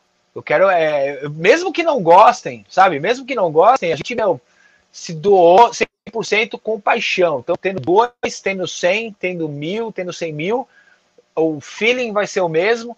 E, e é esse o pensamento, né? De estar tá tocando com tanta, tanto tesão ali, que eu acho que isso, junto com um, talvez a música que chame uma atenção por alguma coisa mais criativa ou alguma coisa mais original daquela banda tal, chama atenção, né? Eu acho que essa, essa atitude junto com a, com, a, a, com a música sendo tocada no palco, eu acho que isso é isso é legal. E isso aconteceu, com certeza, principalmente no começo, né?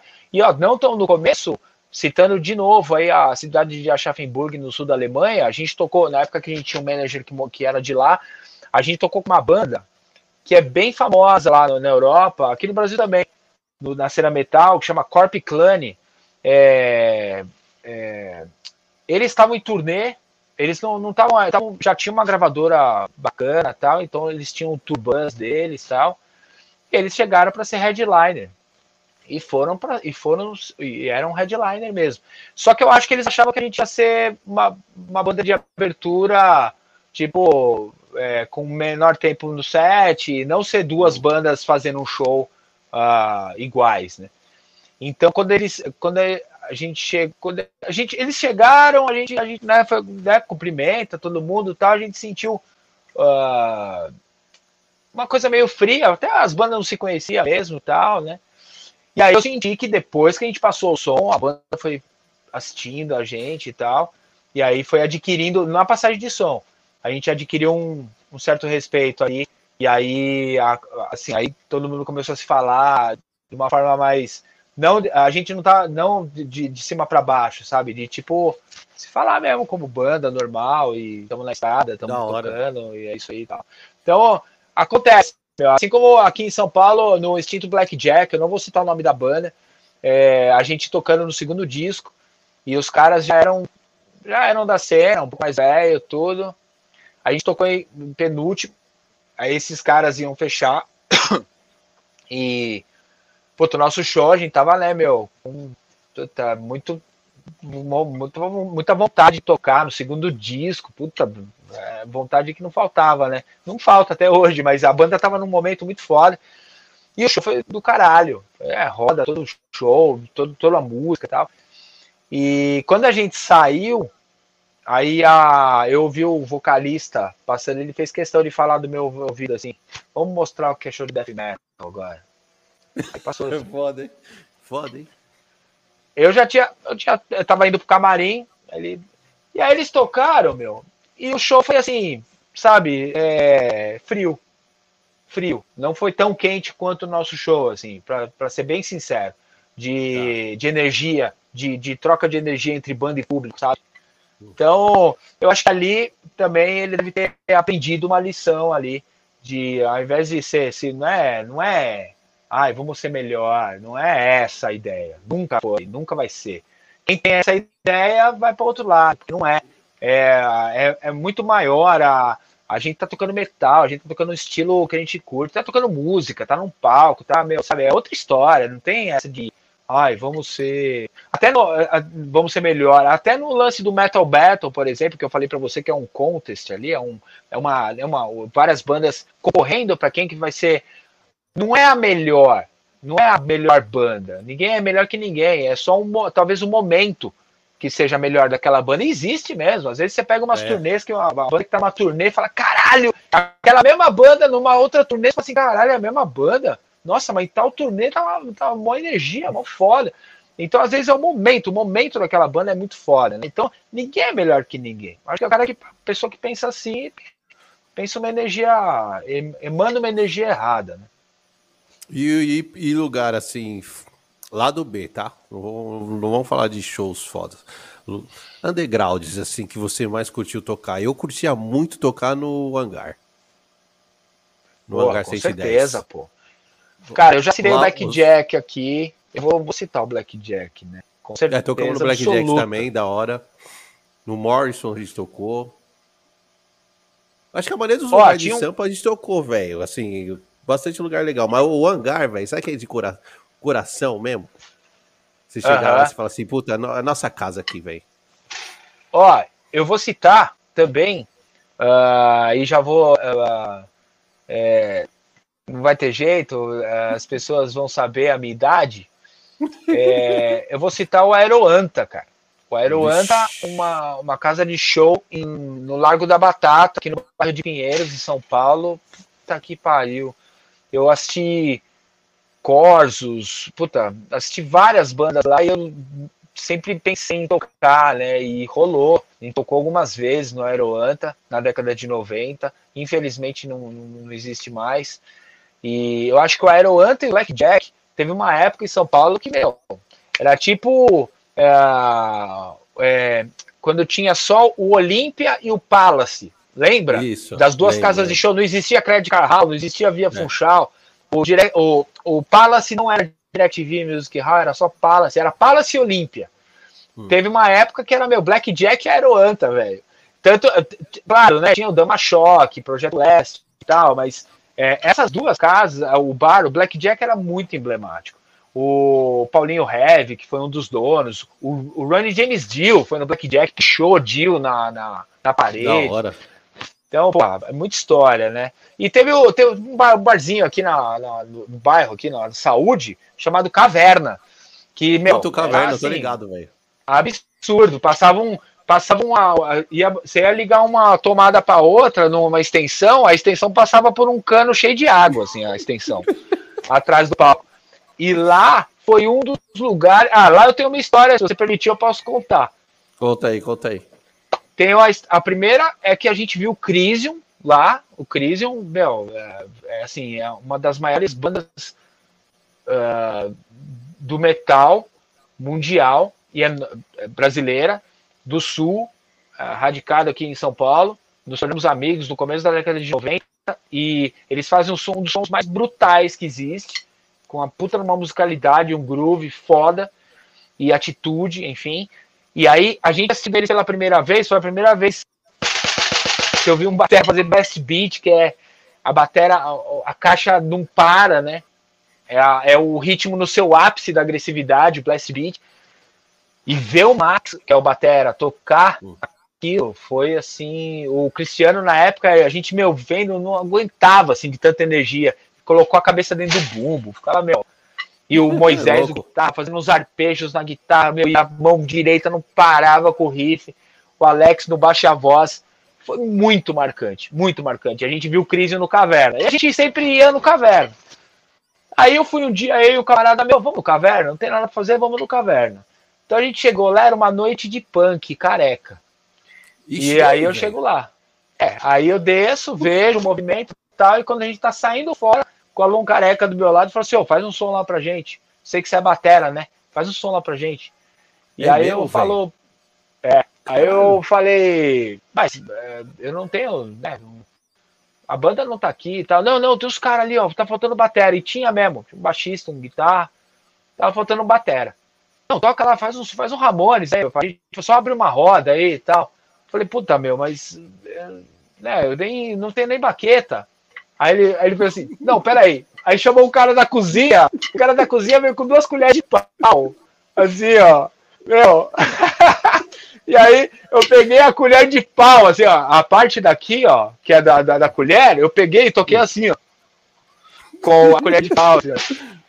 Pô, é melhor, é, melhor, oh, é melhor tocar com, pros carecas e tomar porrada, velho. Com certeza absoluta. Mas é, é, não, com certeza absoluta. E, meu, e a gente fazia amizade com todo mundo, essa é a verdade, né? Tinha um punk, o Pulgão, aqui, meu, que era da Casa de Cultura de Piranga também, o Zé Galinha, que também era punk e curtia metal. Então, não, puta, sabe, muito foda. Nossa, muito foda essa história, hein, velho? Muito história. Mano, a gente trombou um, uma vez, é que os, os careca deu azar. Lá nos anos 90 tinha uma balada que chamava Projeto Radial. Imagina toda a massa black nesse pico, de São Paulo inteiro, toda a negrada do rap. E aí os caras, acho que colaram uns, uns 20 careca, velho, na porta, pra querer dar uma, um apavoro, mas não. Mano, acho que saíram uns 50 caras lá de dentro, velho. Uns tá negrão, louco, irmão. Você é louco. Os caras não, não deu em nada, mano. Os caras saíram, ó. Na maciota. Meu, ainda bem, né? Pô, a década de 90 ainda foi, tinha uns resquícios muito fortes aí do, do final da década de 80 com essa treta aí de é. banger com punk, com careca. Muito foda. Mas uh, eu me escapei de uma treta que uh, antes tinha tinha uma, uma das ruas que é paralela à Paulista, do lado dos Jardins, uh, tinha um bar chamado New York e o outro. Puta, meu, Bar São Paulo, alguma coisa assim. E aí a gente foi num final de semana, eu e vários amigos, assim, do Rizzo to Heaven, aliás. Uhum. E fomos lá, e aí uns careca colou na frente, começou, puta, uma treta, a gente Nossa. nunca subia, eu nunca vi a Paulista tão rápido na minha vida. Ah! Nossa senhora, meu, com certeza. E a gente aí tinha amigos dentro do bar, e eu não sabia se meus os caras sabiam que era amigo, eu não sabia se eles tinham pegado meus amigos, sabe? Então foi muito foda. Aí no outro dia que a gente foi se falar, puta, você viu, aí não se trombamos, se perdemos, é, pô, a gente sai fora. Os caras queriam. Você é louco, teve uma, vez que eu, teve uma vez que eu tava indo pra lá, pro Radial, também. Eu peguei o metrozão e tava eu e mais uns seis brother, tá ligado? Mano, não, não cola uns 10 careca, mano, de corrente, soco inglês e fica no. Entra no, no vagão, a gente falou, agora fudeu. Ficamos pianinho assim, ó, olhando pra janela. Falou, galera, não fala nada, não olha pros caras. Mas aí não deu nada, os caras não. Que, pô, que bom, né, meu?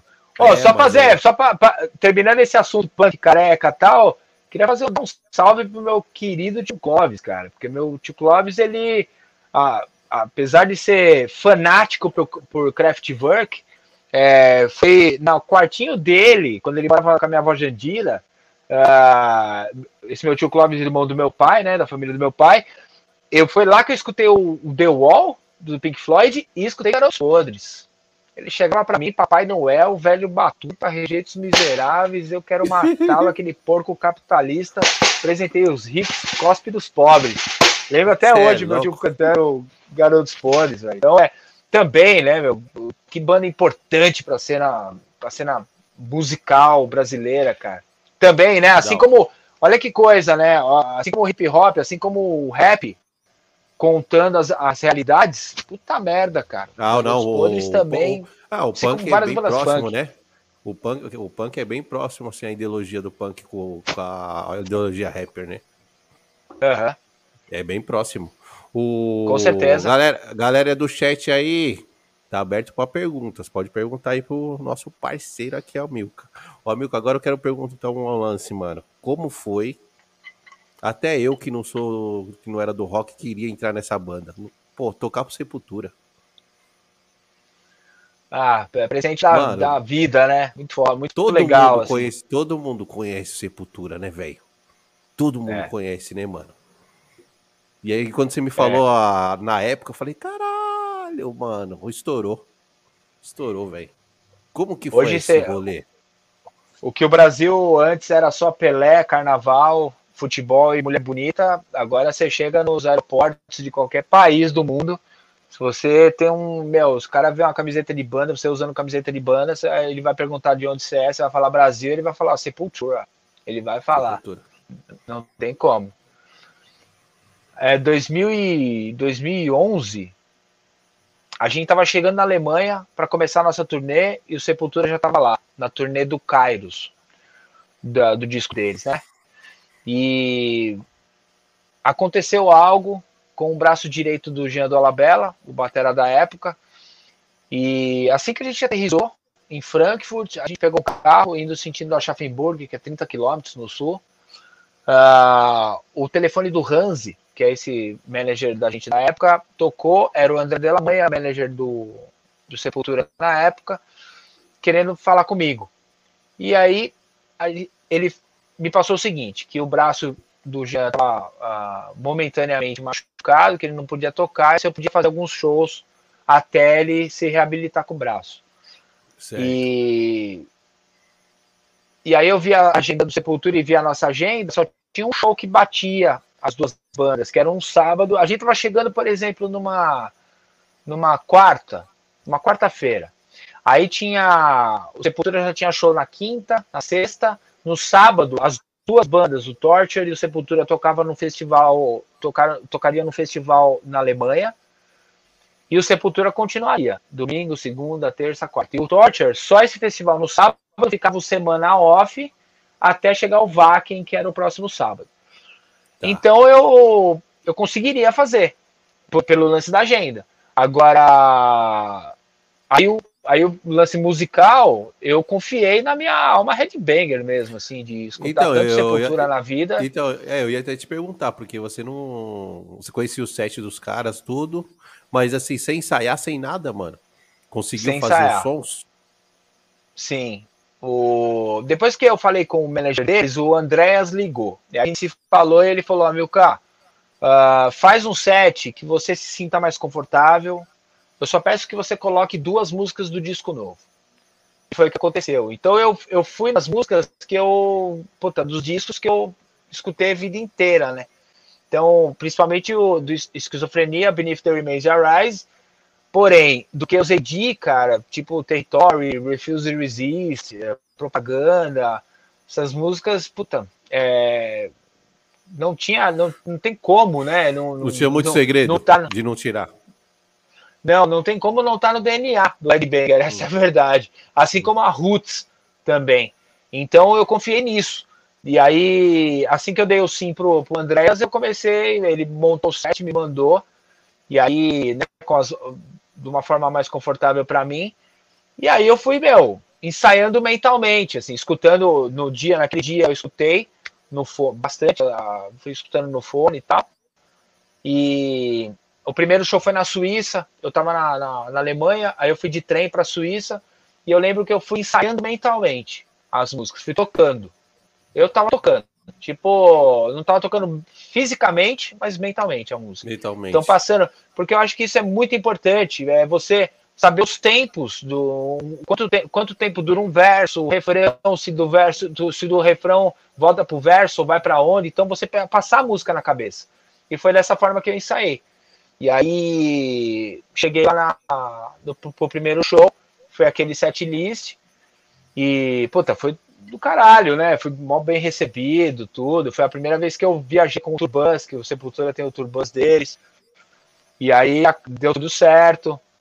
É, deu tudo certo. E aí foi passando os shows e foi acrescentando mais músicas. Né? Tipo, dos discos da fase do, do, do Derek. E aí eu fiz cinco shows em quatro países: Suíça, Portugal, França e Áustria. Foi isso aí. Então, foi dois, acho que dois na, dois na França, por isso dos cinco shows em quatro países. E aí no último show, pô, eu falei, eu posso. Aí eu tava lá, o Jean já tinha se restabelecido. E aí ele falou, meu, fica mais um show. O Jean vai fazer, vai fazer agora esse o show. Teve um show que eu fiz, aí o Jean, o último, o penúltimo show foi assim, eu toquei 80%, o Jean veio, fez duas, só para ver como tava o braço, e aí saiu. Aí o outro show que ia ser ele que ia fazer, aí eu falei assim, meu, posso pedir um. Posso pedir um favor? Nossa, a saideira? É, exatamente. Oh, posso tocar uma música que a gente não tocou aqui, que é a Beneath the Remains. E aí a gente tocou nesse show. Foi na, esse show da França. A Beneath the Remains, e aí foi a, foi a saideira lá. Ah, foi meu, foi, foi especial demais, né? Eu montei um diário de bordo meu, assim, dos dias que eu fiquei com Sepultura, e eu e foi foi foi uma é, se tornou uma matéria da Modern Drummer Brasil aqui da uh, em duas Modern Drummers, saiu a parte 1 e a parte 2. Qualquer hora eu vou pegar no meu Instagram, vou fazer uma live narrando essa história assim, de show para show, porque eu fiz questão de escrever no momento lá, porque aí a gente tá com os detalhes na, na mente, né? Então, para não se perder tanta coisa assim. Então, uh, foi muito especial. E aí, assim, comecei a tocar com o Kisser Clan, né? O Andrés começou a chamar para fazer a participação na. Quando ele voltava de turnê, ele chamava os filhos, a família e os amigos para fazer um. pegar um barzinho ali na, no Tatuapé para juntar todo mundo e fazer umas jams e colocar os filhos para tocar. E aí ele me chamou para fazer a bateria um dia, pô, começou um contato legal, tudo, e até que, pô, ele montou o Kisser Clan, e aí toco com ele hoje tudo. E. O Sepultura existe e aí ainda? Teve... Pra caramba, pra caramba, mais vivo do que nunca. Com a fase agora com o Eloy Casagrande na batera, né? O, e o Derek na voz, que o Derek já faz. Nossa, o Derek já deve estar na banda há quase 30 anos, se bobear. E, e mais vivo do que nunca, mais forte do que nunca, com um estilo, um estilo deles, assim. O, acho que os dois últimos discos, principalmente, Machine Messiah e o Quadro, o Sepultura achou um, uma, uma, o Andréas toca ainda química ali. Sim, sim. Ah, tá. Ele é, né, o, o, não só o embaixador assim do, do Sepultura, como o embaixador do metal do Brasil, do metal do Brasil, né? Tipo, é o, eu acho que é a figura mais emblemática do heavy metal, assim, com certeza, assim, absoluta. E e aí eu achei, aí o que eu ia falar é que em 2000 e 2019, se não me engano, Uh, teve um outro momento que eu fiz um show com Sepultura em Brasília também. Que aí Legal. teve o falecimento do pai do Eloy Casagrande, aí ele não poderia fazer esse show. O Andrés perguntou se daria para fazer, e aí eu fui lá e fiz. Uh, foi muito legal porque eu levei minha bateria, então eu me senti puta, completamente em casa, tocando, fazendo show de Sepultura com a minha bateria. Então, meu, é esse tipo de coisa que faz a gente, pô, é, você vê, passa os perrengues, os perrengues, assim, os obstáculos, os problemas da vida, mas a vida também te dá presentes caso você, meu, persiste e, continue seguindo, né, cara? Eu vejo oh, desse... dessa forma, assim. Oh, desses lugares grandes que você tocou, só faltou tocar no Monsters, né? Monsters of Rock, com certeza. Aí é agora. Falta ele. É. é agora, agora, vai, agora vai, ter um fest, vai ter um fest aí do, do Slipknot no final do ano aí. A gente tá tentando aí, uh, tentando entrar, né, no fest. Vamos ver se a gente consegue aí. Monsters o... of Rock é muito emblemático, né? Totalmente emblemático. Foi todos o que tiver aqui, aqui na, no Brasil. O, o meu, o Milka, o e lugar, lugar, lugar atípico assim que você tocou, você falou que lugar diferente, mano. Oh, que vocês tocaram, vocês, to, vocês tocaram no Egito, não tocou? Não, não, Egito não. É, eu, até, eu ah. até vi umas fotos suas, mas você chegou a ir para lá. Não, a gente tocou. Você deve estar dizendo uh, das pirâmides de Teotihuacan no México. Ah, a tá. gente fez então, uma eu, turnê eu na América. Eu só vi as fotos das pirâmides, não, não vi de onde é. Sim, sim. Essas pirâmides são de Teotihuacan no México. E foi assim. Nossa, foi uma experiência muito, muito, muito profunda. Falando que no México, lugar... o México é muito foda de tocar, né? A galera fala. É, é uma energia muito grande. É uma energia. O México é uma energia muito grande, né? A gente. 2019, uh, 2019, final de 2019 foi, uh, foi especial pra gente. A gente fez o Rock in Rio, dia 4 de outubro, e aí na no segunda quinzena de novembro a gente fez a primeira turnê na América Central, que a gente foi para Costa Rica, El Salvador, Guatemala e México.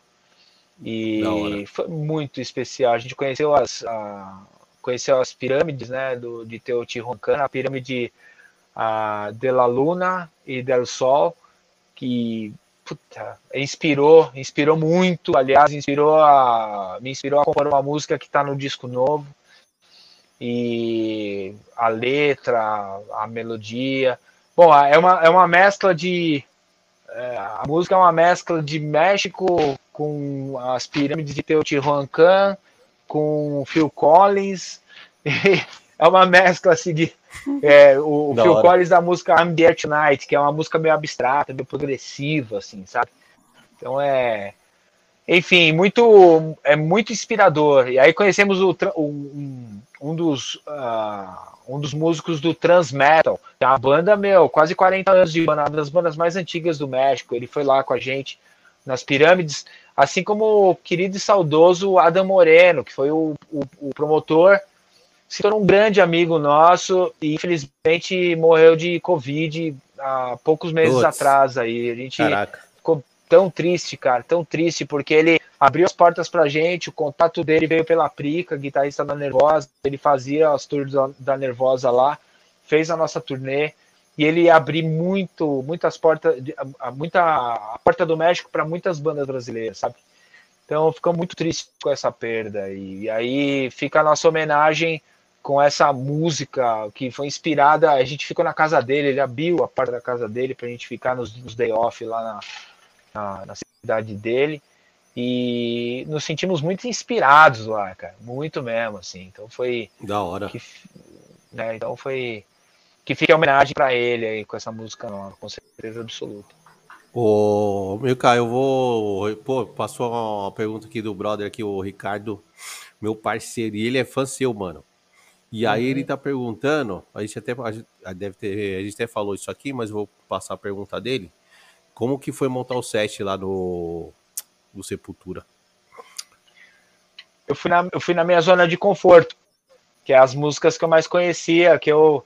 Uh, você vê como o moleque escutar um disco no quarto, banhando que nem um louco, é, você também tá, tá. É uma você está é, trabalhando para o futuro ali, né? Você está tá absorvendo a música de uma forma tão grande. Comigo acontece isso, parece que eu compus a música, então eu toco ela. Então eu confiei nisso, de tanto que eu gosto. E não acontece isso só com, comigo com Sepultura, né? Com, puta, várias bandas, as bandas que eu, que eu, As músicas que eu gosto, eu absorvo de uma forma que parece que eu compus, assim. E eu confiei nisso. E aí montei o set nessa zona de conforto, com as músicas antigas, e aí, conforme foi passando os shows, foi acrescentando músicas da, da fase do, do Derek. Da hora. E tem algum lugar que você queira tocar ainda, mano, que você não tocou? Puta, a gente. É, eu sou, assim, louco para ir para os Estados Unidos. A gente conhece, faz, fez América Central, América Latina, Brasil, óbvio, uh, e Europa. Então, pô, Japão e Estados Unidos, né? Acho que é, Estados Unidos mais ainda, porque tem muitos heróis lá. Então, e tem e a banda, pô, tem os, tem os fãs de TS lá, cara, é muito foda. A gente tem as estatísticas assim de pessoas dos países que vê o, as redes sociais, o YouTube, o site. E pô, a gente nunca foi para os Estados Unidos, Estados Unidos é o segundo, sabe? Só perde para o Brasil, porque o Brasil é o nosso país mesmo. Então, é, e aí países na, tipo como a Alemanha, que a gente foi, o Chile, é muito forte, é muito, muito forte também, assim, ó, os fãs da banda, né? Então eu sou louco para ir para os Estados Unidos, louco. E aí a gente tá trabalhando com certeza para qualquer hora dar pra, certo pra, pra... lá. Ah, da hora. E mas também, pô, vai que dá certo, hein? vai que dá tão certo de os caras falar, vocês vão ter que ficar aqui. Claustrofobia tá por lá, né? Grandes amigos do Claustrofobia que fez com a gente no Rock in Rio. Tocamos com eles na Aeroante em 95, foi lá que a gente se conheceu, aliás. E fizemos o, meu, o Rock in Rio juntos, né? Com o Chuck Billy do Testament. Foi muito especial também. Eles estão lá nos Estados Unidos, lá. Estão trabalhando e, lá, e tá foda. Então, tem, tem essa possibilidade, Milka, de, de chegar e tocar e e a galera gostar tanto assim, um produtor falar, não, mano, vocês vão ter que ficar por aqui. Isso depende muito. Depende muito do, do da demanda, né?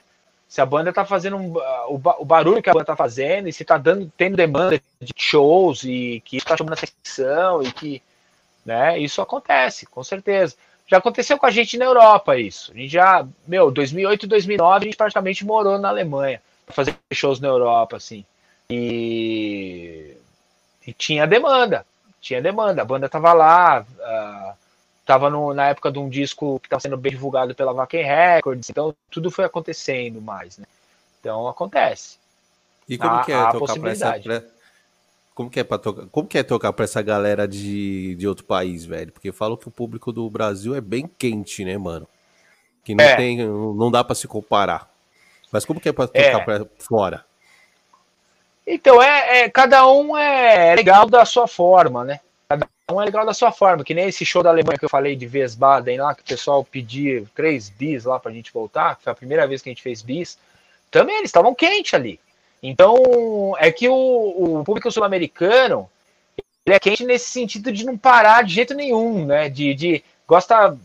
Não é que gosta mais, mas é que, sei lá, fica louco quando tá com a, com a banda que é fã, que é música que gosta, canta os olê, olê, olê, e aí isso faz o, os caras, né, vir aqui e falar, caralho, meu, que paixão é essa, né? E, mas o gringo também tem a sua paixão, da forma dele, né?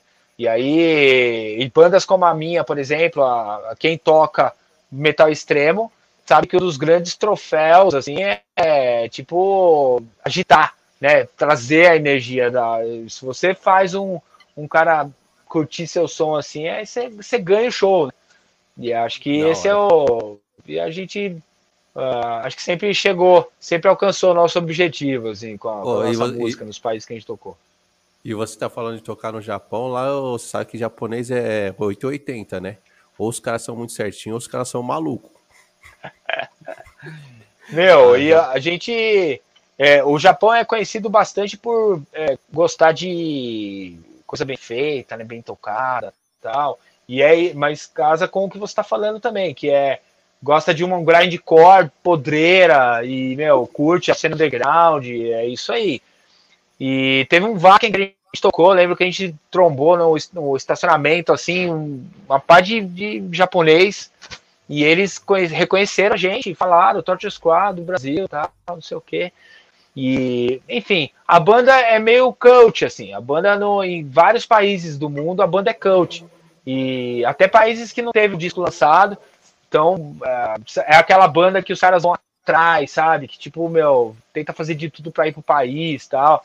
Então a gente recebe várias mensagens, assim. quando a gente vai pro país, aí as pessoas falam pra gente, caralho, não vi a hora de ver vocês. Então é, é, é legal pra caralho. Assim. Da, hora. Ó, a Ellen perguntou aqui, Ellen Martinez, o que, que você acha do no, New Metal, do Korn? Eu não, eu não é uma, a minha banda, eu não conheço tanto, para falar a verdade. Assim. Respeito, obviamente, né? Um, tem um grande batera aí, eu não, lembro o nome dele também, mas é puta, puta patera e gruveira, né? Pesado, mas não é tanto a minha praia. Não é tanto a minha praia. Ah, beleza. O, o, Rick, o, o Rick mandou aqui. Como que você compõe as linhas de batera? Você escreve as partituras, imagina como deve ser difícil memorizar as frases e as viradas. É, eu, tento, eu, eu, tento fazer de tudo uh, ah, para sentir o que a música está pedindo, o que o riff está pedindo. Então, a batera com o ritmo, com a, a evolução, é, é, o que, que eu estou fazendo ali depende muito do que está vindo, do que vai ser depois. Então, é tentar entender o que a música está. Tá, o que está acontecendo na música. O que, que eu estou fazendo ali, o que, que isso vai representar na música, né? Ele vai estar tá ali gratuito? Não, ele está dizendo alguma coisa, ele vai ser uma coisa que vai chamar, que vai fazer uma cola de uma, um verso com um refrão, ou, tipo, muitas vezes acontece da batera dar o riff. Muitas vezes a batera. Eu, eu, eu, faço algo na batera que me dá um riff de guitarra. Então, acontece isso bastante. Então, há várias. os, os riffs, o jeito que eu coloco a batera na, na música, ela nasce de várias, de várias formas. Mas eu nunca vai sair do objetivo principal, que é pensar na música, pensar no, naquela, na intenção da parte, né? Na intenção do porquê dali. Se aquilo é, tem que ser energético, se aquilo cabe uma, uma coisinha mais trabalhada, se é groove só, se, né, se é mais retão. Então é, eu gosto de pensar dessa forma. Da hora.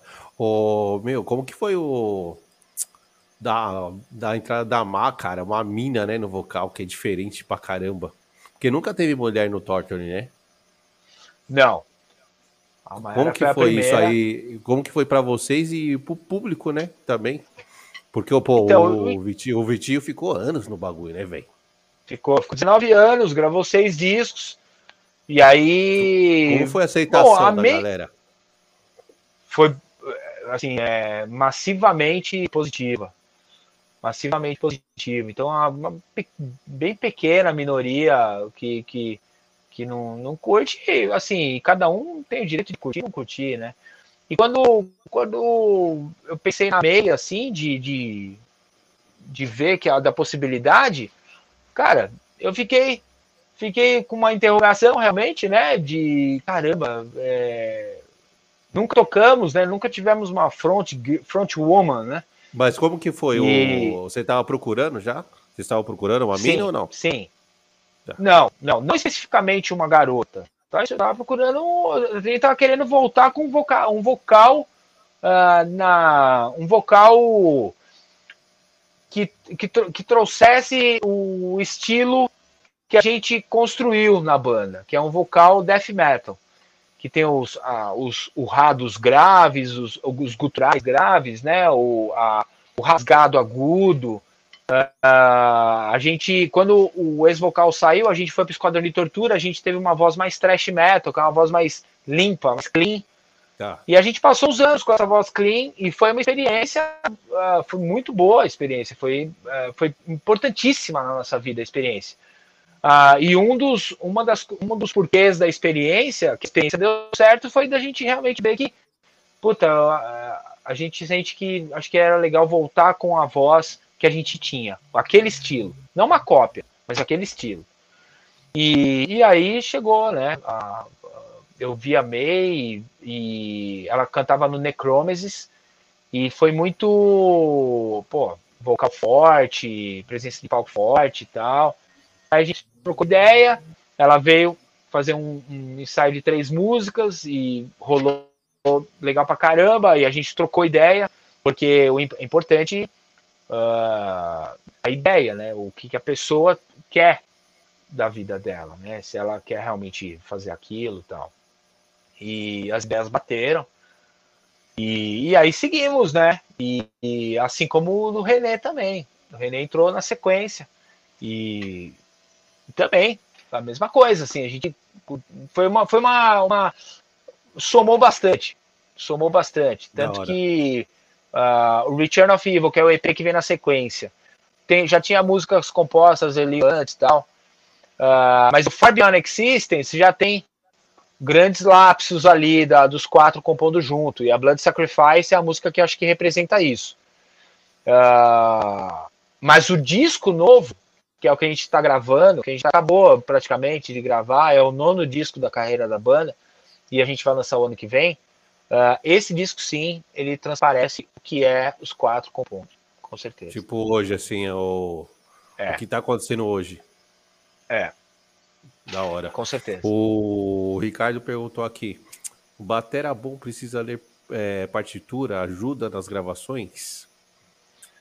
De, é, batera bom não é não necessariamente a minha resposta, né? Não, não é porque você lê partitura que você é bom.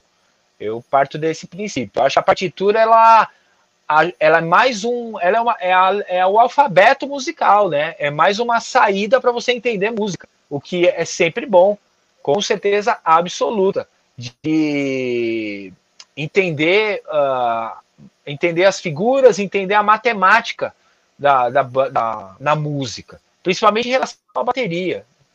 E em relação à gravação, depende da gravação que você for fazer. Eu, por exemplo, nunca gravei lendo. Uh, entendo, entendo a parte teórica, uh, mas eu nunca não preciso ler a, a partitura para gravar. No meu, esse é o meu caso, né? Você vai conversar com batera de jazz ou de uh, um, não necessariamente por ser um estilo, mas um batera, sei lá, tem os bateras sideman, assim, que são toca numa banda, que não, não compôs aquela música e que, meu, coloca a partitura ali para ele, meu, tá tranquilaço, vai tocar aquilo que tá na frente dele.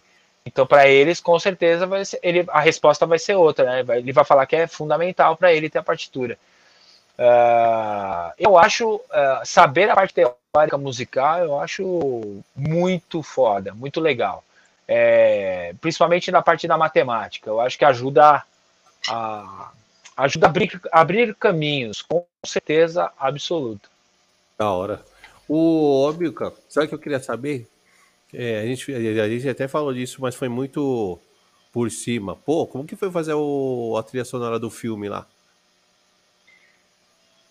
Você fala o, o Doutrinador? Doutrinador, velho.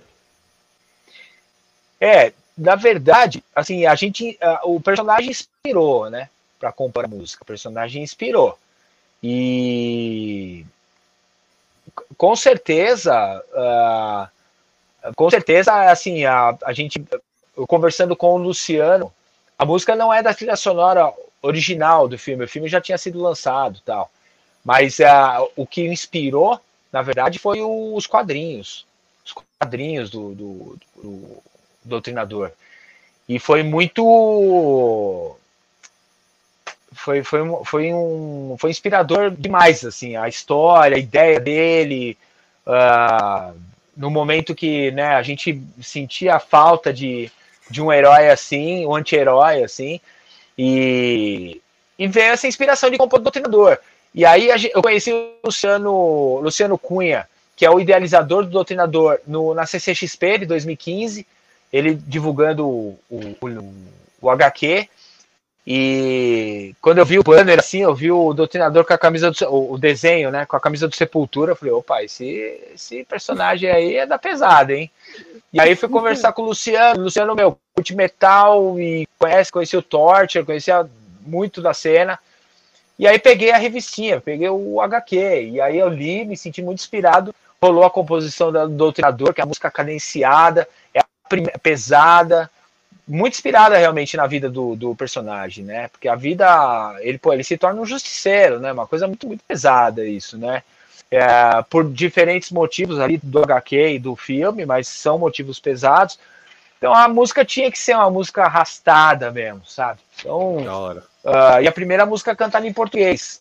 E a gente fez a versão em inglês também porque o, o personagem saiu na. O filme saiu no mundo, né?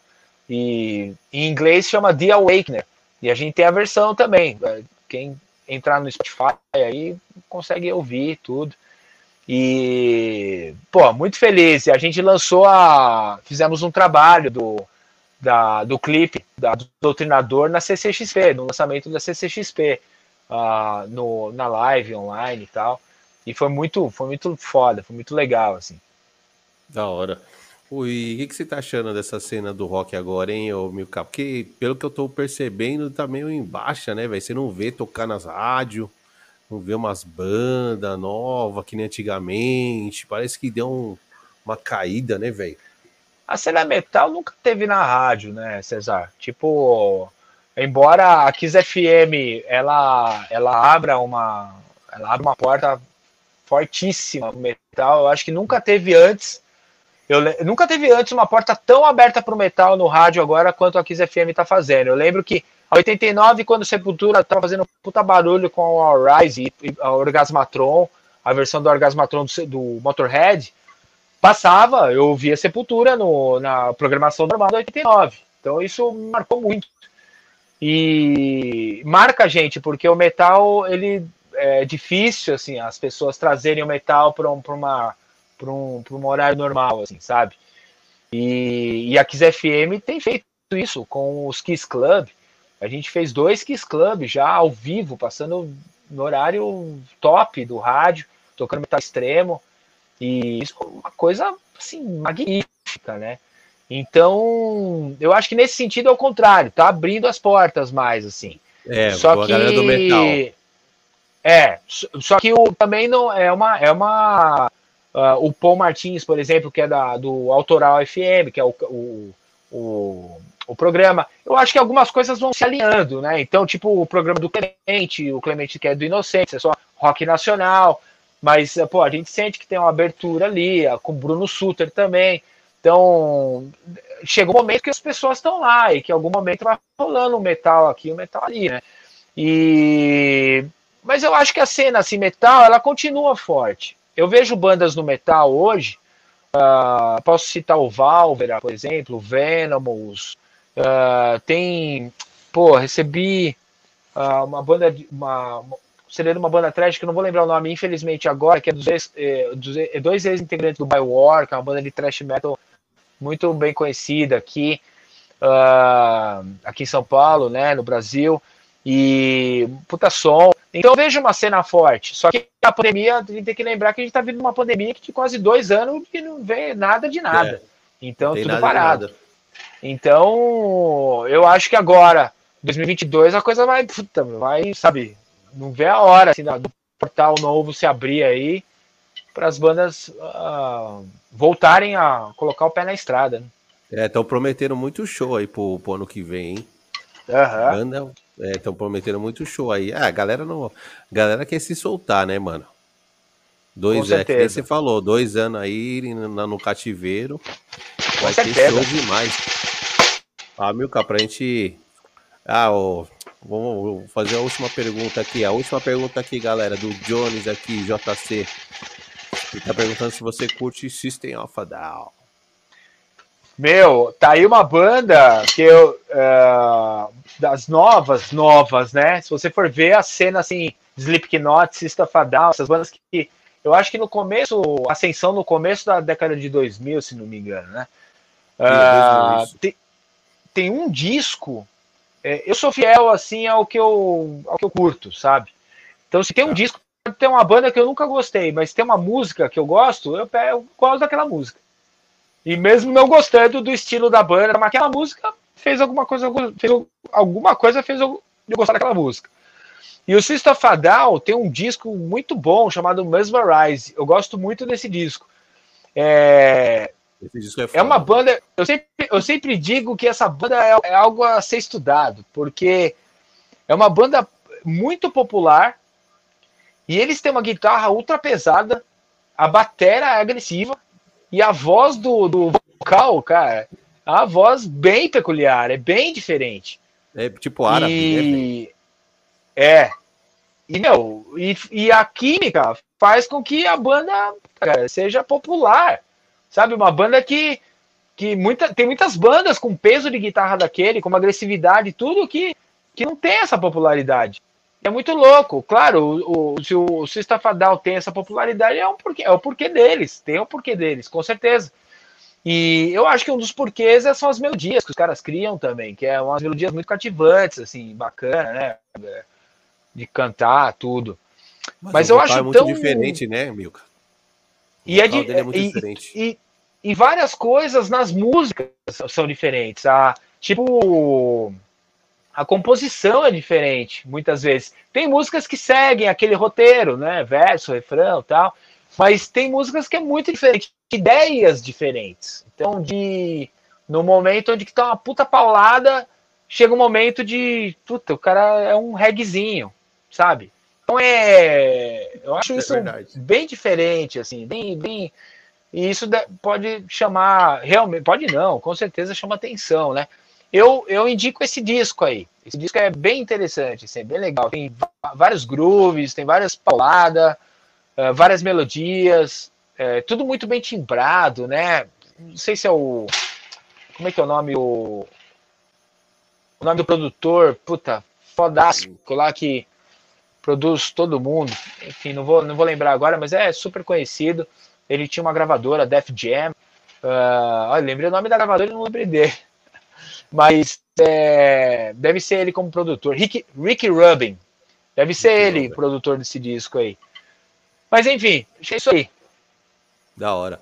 E aí, pra, pra gente finalizar, eu quero que você fale pra galera aí, futuro do Torture aí, que a galera tem a esperar daqui pra frente aí, pós-pandemia.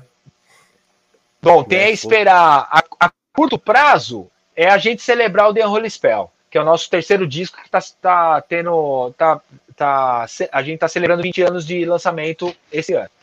Então, em setembro vai ter uma live, em dezembro vai ter um show. Então, vai, vão acontecer algumas coisas aí.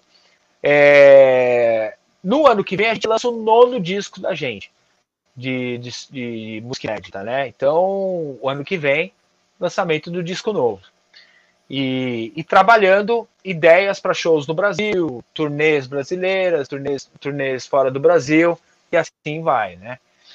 Com o Matanza Ritual, eu tenho. A gente vai fazer uma turnê brasileira entre março e abril do ano que vem. Os shows estão sendo remarcados, eles foram postergados umas duas, três vezes por causa da pandemia. Era para ter acontecido em, do, em março de 2020, se não me engano. E aí foi vindo, até chegar agora, março, abril de 2022. Tá confirmado os shows e finalmente vamos fazer aí é, com o Jimmy na voz, né? O Antônio Araújo, guitarra do Corsos, e o Felipe Andreoli, baixista do, do André. E estamos compondo um disco novo. Estamos compondo um disco com esse, com esse time. Já tem aí uma boa parte de um disco. Se não tiver, se o Antônio já não compôs todas, as músicas, já, e a gente já, já tem aí uma, uma boa parte do, do disco pronto. É, e o Kisser Clan, a gente fez algumas lives, né? Tanto no Manifesto Bar aqui em São Paulo quanto no Sesc Pompeia. E quem quiser ver tem no YouTube. E por enquanto não tem nada marcado, mas a gente sempre na espreita, né? De acontecer alguma coisa, tudo. E continuo aqui, eu, assim, com as minhas aulas de batera, no Bateras Beach Pinheiros, na unidade do Bateras Beach, que é a escola, a, a maior escola da, da, maior rede de escolas de música da América Latina, o Bateras Beach. Tô na busca da minha unidade aqui na, na, na, no bairro do Ipiranga, né, o bairro que eu nasci. Há 17 anos dou aula no, no desde 2004 dou aula em, em, na unidade de Pinheiros feliz da vida com as aulas, cara. Foi, eu me achei também. É um, é um lugar onde que eu me sinto tão bem hoje quanto tá aqui ensaiando com a banda. Então, me sinto muito feliz assim de, de dar as aulas. Estamos aí, firme e forte, dando aula online. Começou a, as aulas presenciais também, com todos os, os cuidados, tudo. Então, quem quiser, é só entrar em contato aí, achar Bateras Beat Pinheiros no Instagram, nas redes sociais e entrar em contato. E é isso, cara. Acho que é isso. Da hora. E quer deixar as redes aí, as outras redes, pra galera? Bom, o meu nome, assim, claro, né? Amilcar Cristóforo, Cristóforo com CHR, é difícil de achar, mas uh, tenta dar um Ctrl-C, Ctrl-V aí na, no, no site do. No, no nome aqui que vai estar tá aqui. E aí, é, para quem não conhece meu trabalho, né? Obviamente. Então, e nas redes sociais é isso aí, o Instagram tá lá, o Facebook também. Tem o site do Torture, né? torturesquad.com.br. E isso aí. Beleza, primão. Valeu, hein, velho. Valeu por essa live Va da hora. Valeu, César. Oh, queria mandar um abraço. Eu queria só dar um, relembrar, é, antes que eu esqueça, a The Pub Beer, uma cervejaria aqui de São Paulo, tá mandando também, fazendo as cervejas do Torture agora, tá fazendo cervejas de várias bandas aí, e pegou para fazer três cervejas da gente, dentre elas a The Holy Spell Fines. Então, quem quiser comprar uma cerveja bala aí, ó, a The Pub Beer, só achar aí também nas redes sociais. E é isso, meu. É isso. Valeu você pelo, pelo convite aí. E Sucesso aí, mano. Sucesso e curtição aí com o seu programa. Um prazer estar aqui pra gente bater esse papo, mano. Tanto tempo que a gente tava marcando e agora. Tanto que, meu, é duas horas de, de conversa. Então foi, veio pra, pra, pra, pra lavar a alma né, de conversa. Passamos, passamos gordo. É, é isso aí. Bom prazer, valeu, mano. Valeu. Bom prazer. Tamo junto, primo. Não sai não que eu vou te dar um, uma chamada aí. Só vou falar com a galera. Valeu, valeu a Beleza, todos aí. É nóis. E foi isso, galera. Eu quero agradecer a presença de todo mundo, a presença de todo mundo que esteve no chat aqui. Beleza, Los, Man... Los Manitas, Filipão do Cortes Podcast. Quero agradecer também o JC, parceiraço. Quero agradecer também aqui o Rick. Ricardão, tamo junto, parceiro. Valeu que você tem entrado. Não sei se você fez todas as perguntas que você queria, mas foi da hora. Foi da hora. Quero agradecer a Ellen também. E é isso aí. Quem não foi inscrito no canal, se inscreva no canal, dá aquela força pro Black, né? E beijo do Black aí. Tamo junto. Valeu.